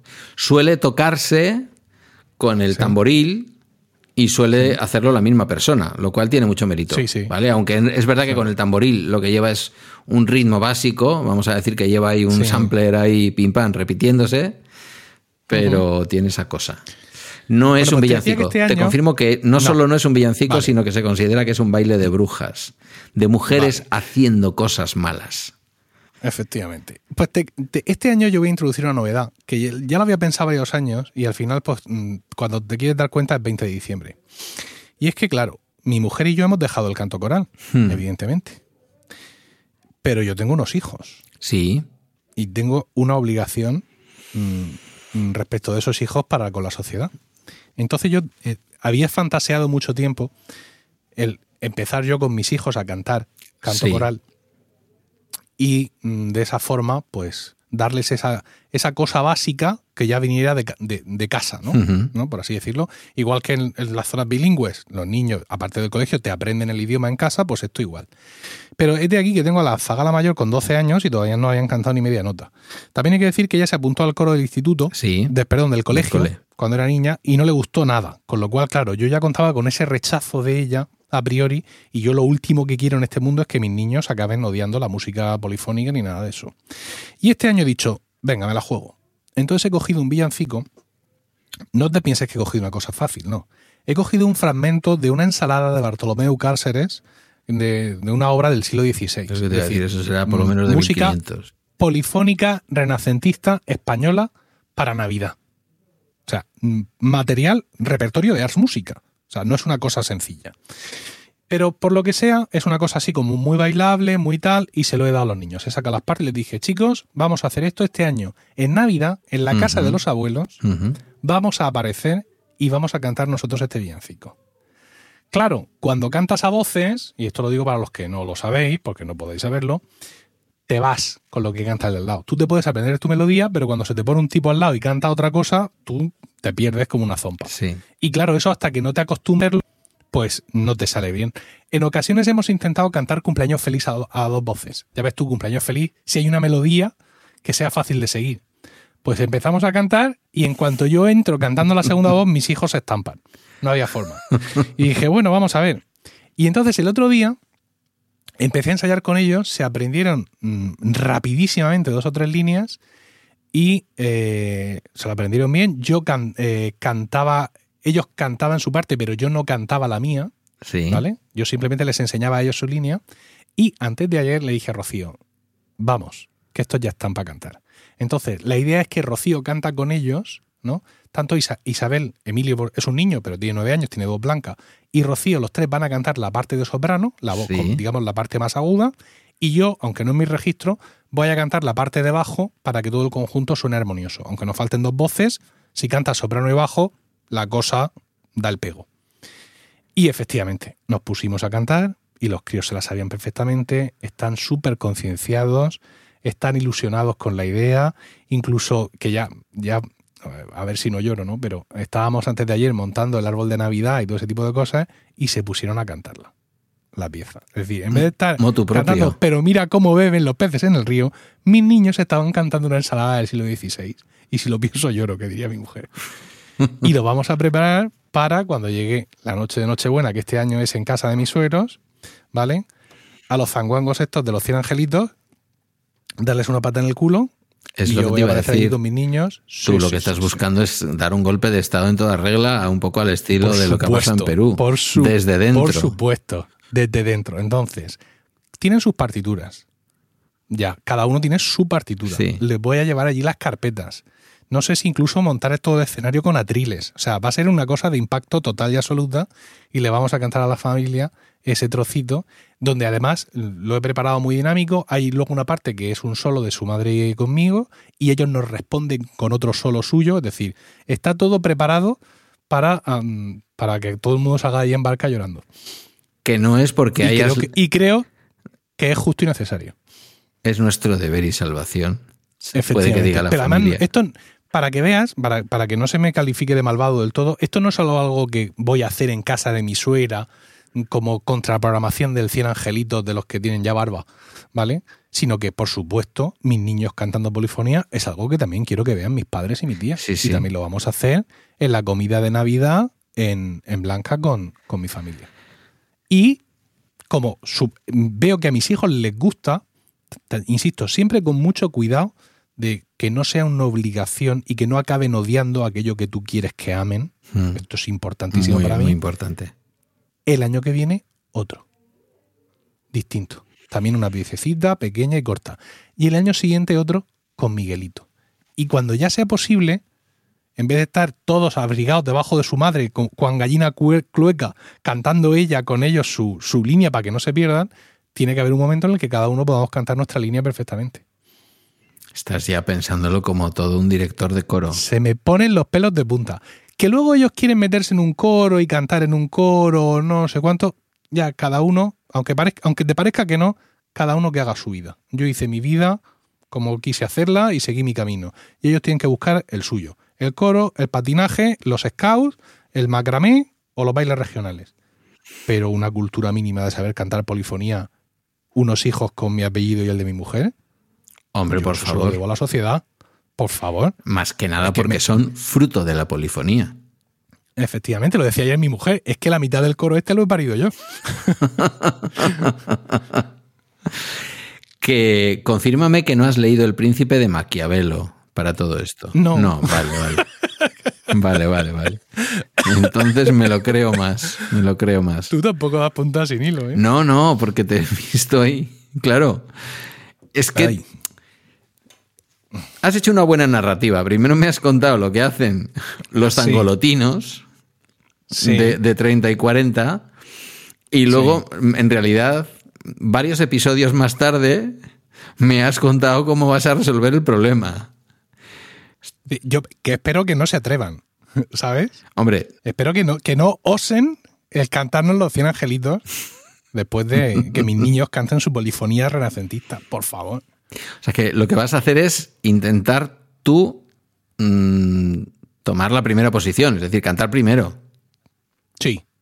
Vale, Sí, sí, sí, sí, sí, sí. vale, vale. Y además escenificado. Estoy pensando incluso, como la letra es, la letra es preciosa, o sea, es una letra que conmueve, un texto en español antiguo que están cantando mis niños en español antiguo. ¿Vale? Y es un texto que conmueve, he pensado incluso hacer fotocopias para que ellos vayan viendo el. Lo, que se está en- cantando. Sí, sí, sí, sí, sí. Todo preparadísimo.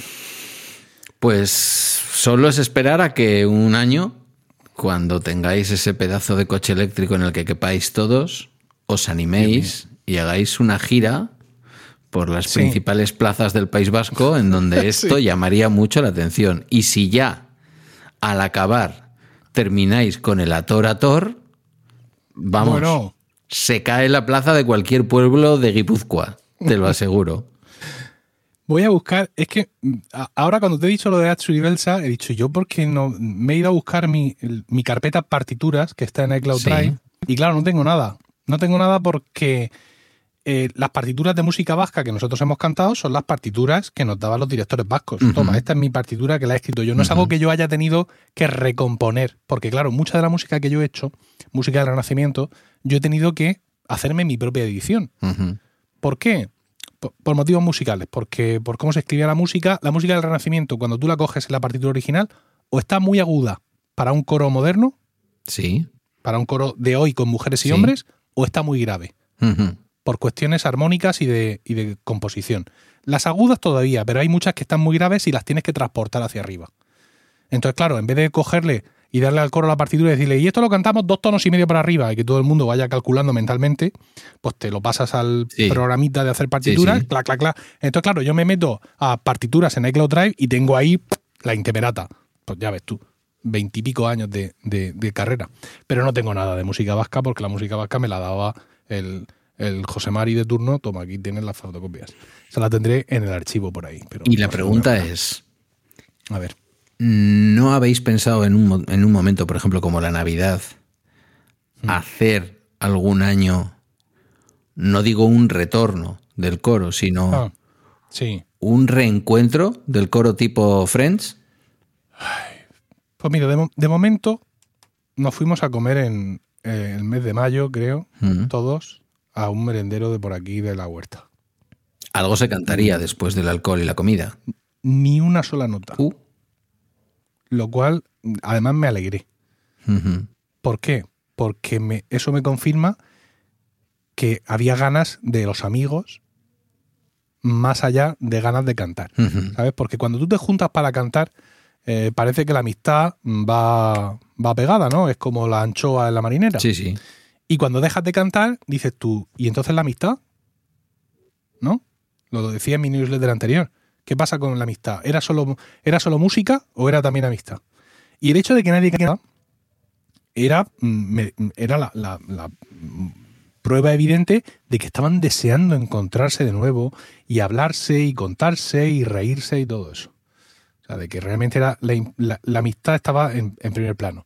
Hemos quedado que lo vamos a hacer al menos un par de veces al año. Hombre, eso está Lo de bien. juntarnos a comer Eso está bien. o, o- o intentarlo, ¿no? Y bueno, pues al final me encargaré yo. eh, y además todavía nos queda algo de dinero de, de nuestras últimas andanzas, que tengo yo apuntado en Unida Bachet, en un capítulo ahí. Y con eso pagamos la comida y con eso seguramente va a mm, daría para pagar otra comida más. Y lo de juntarnos alguna vez, pues mira, me lo dicen mucho. Cuando mi mujer de pronto me ve así alicaído porque me ha llegado algún recuerdo o algún acorde de alguna cosa, siempre me dice, no, tú tienes que volver, tal, pero es muy complicado, es muy complicado. Pero lo que tú dices sí, eh, no es algo que descarte. El en un momento va a decirles, oye, pero además masticado, ¿no? Como se lo daba antes. Vamos a cantar esta, esta, esta y esta. Sí, eso- lo vamos a hacer por es. este motivo y en esta iglesia. ¿Quién se apunta? Sí, a eso me refiero, algo así. Algo así. Por eso te, Y- por eso te he hecho la referencia de, de Friends. No se ha retomado la serie, se ha hecho un episodio de reencuentro, Sí, ¿no? claro. Entonces, eh, algo Sí. así sería En- bonito. En Navidad, en Navidad es más complicado porque mm, hay muchos compromisos personales para muchas cosas y es más difícil. Ya lo era en su momento, ¿sabes? Cuando teníamos conciertos navideños y todo esto, siempre en Navidad era muy conflictiva Complicado, en ese sentido. sí. Es mejor hacerlo en un momento que no haya, ¿sabes? Es decir, si vamos a hacer ese pequeño concierto o cantar una misa o, o lo que sea, mejor que sea en un momento sin complicaciones adicionales. Que no, no, yo es que, no, es que esta Semana Santa me voy ya, me voy a no sé dónde, me voy a no sé cuánto. Sacarlo de ahí, de esos entornos. Porque tendríais que sacar música. un tiempo para ensayar, Ensayar. mínimamente. Mira, uno o dos ensayos. Con dos ensayos, te digo yo, O sea que es como que- andar en bici. Algunas de las piezas sí. Cuando cogemos música de la que mm, es intrínseca nuestra, de la que hemos respirado toda la vida, música de Victoria, de, de Guerrero, Morales, autores españoles a los que les hemos tenido mucho, ¿sabes? Mucha implicación, que hemos cantado mucho, que tú a mí me das ahora un, un motete de Victoria que yo no haya cantado en mi vida y te lo canto en estilo sin ningún problema, porque eso lo llevamos dentro. Esa música caemos de pie como los gatos. Victoria es. Está aquí buscándolo porque me suena. Este es un señor que se llamaba Tomás, ¿puede ser? Tomás Luis de, Tomás Luis de Victoria, Vale. sí. Hasta yo. Sí. Hasta Abul- yo, con mi abulense. escasa cultura de música antigua, me suena este señor. Sí. Este es abulense, pero de nacimiento, porque toda su carrera la hizo en Roma. Y luego la trilogía nuestra de oro es Victoria, Guerrero y Morales. Guerrero, que era de Sevilla. Maestro de capilla de Sevilla y todo el tiempo allí en la catedral de Sevilla y todo eso. Este hizo también muchísima música en español, villanescas, villancicos de tema o no navideño, muchísimos preciosos. Y luego el otro, el más antiguo de los tres, por así decirlo, es Morales, que a un sevillano, siendo sevillano, este la carrera la hizo en el coro papal. En el Vaticano. Luego ya se vino.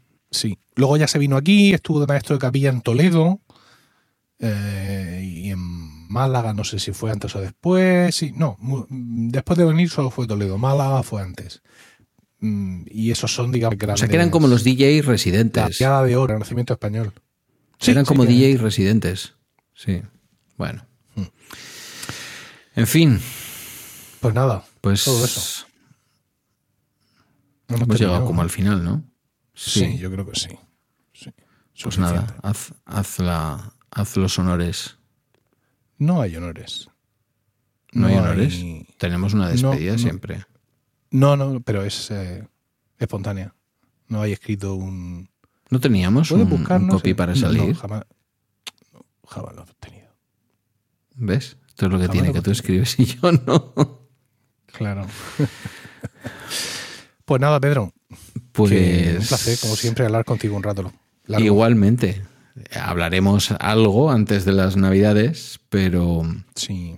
en todo caso, que tanto tú como nuestra audiencia, aquellos que nos escuchen a tiempo, porque claro, si la gente nos sigue escuchando dos años después, Claro.